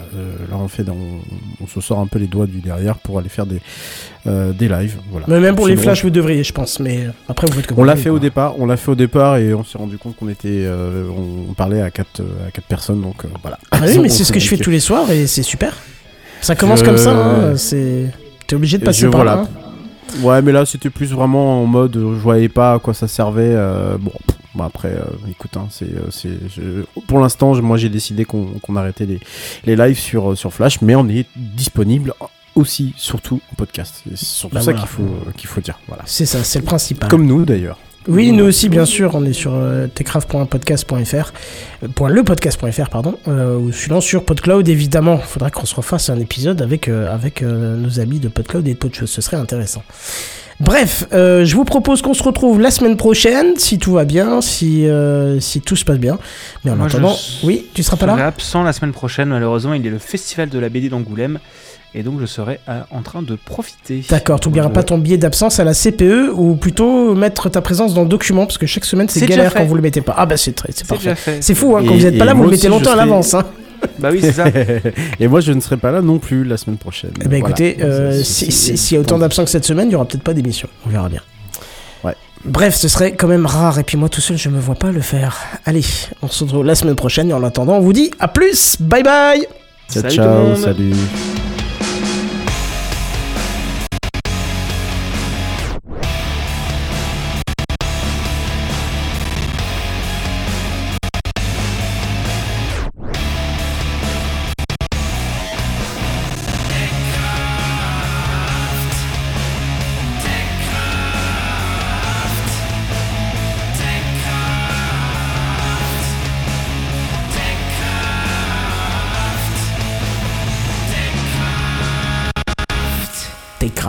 live tous les jeudis dès 21h sur live.techcraft.fr.